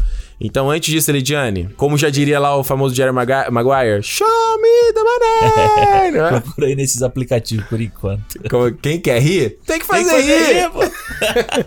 É isso, gente. Olha só, vamos encerrando o Cinemou dessa semana aí, batendo quase duas horinhas. Quase, quase, quase. Papo bacana com o Romariz aqui sobre Borat 2 e. Como é que é o nome do Borat 2? E a fita de cinema subsequente. Muito. Não é subsequente, é Não, seguinte. seguinte, subsequente é na versão original. Na verdade, esse não é o título, né? A gente tá falando errado, né? Ah, esse é o título abreviado, né? Exatamente. Eu acho que eu deveria ter te sacaneado e ter falado pra você falar o, fio, o, o título correto, né? Ah, eu não ia falar. Ia falar só Borat 2. Ah, tu não ia falar? Ué, você não você é um profissional, não? Ó.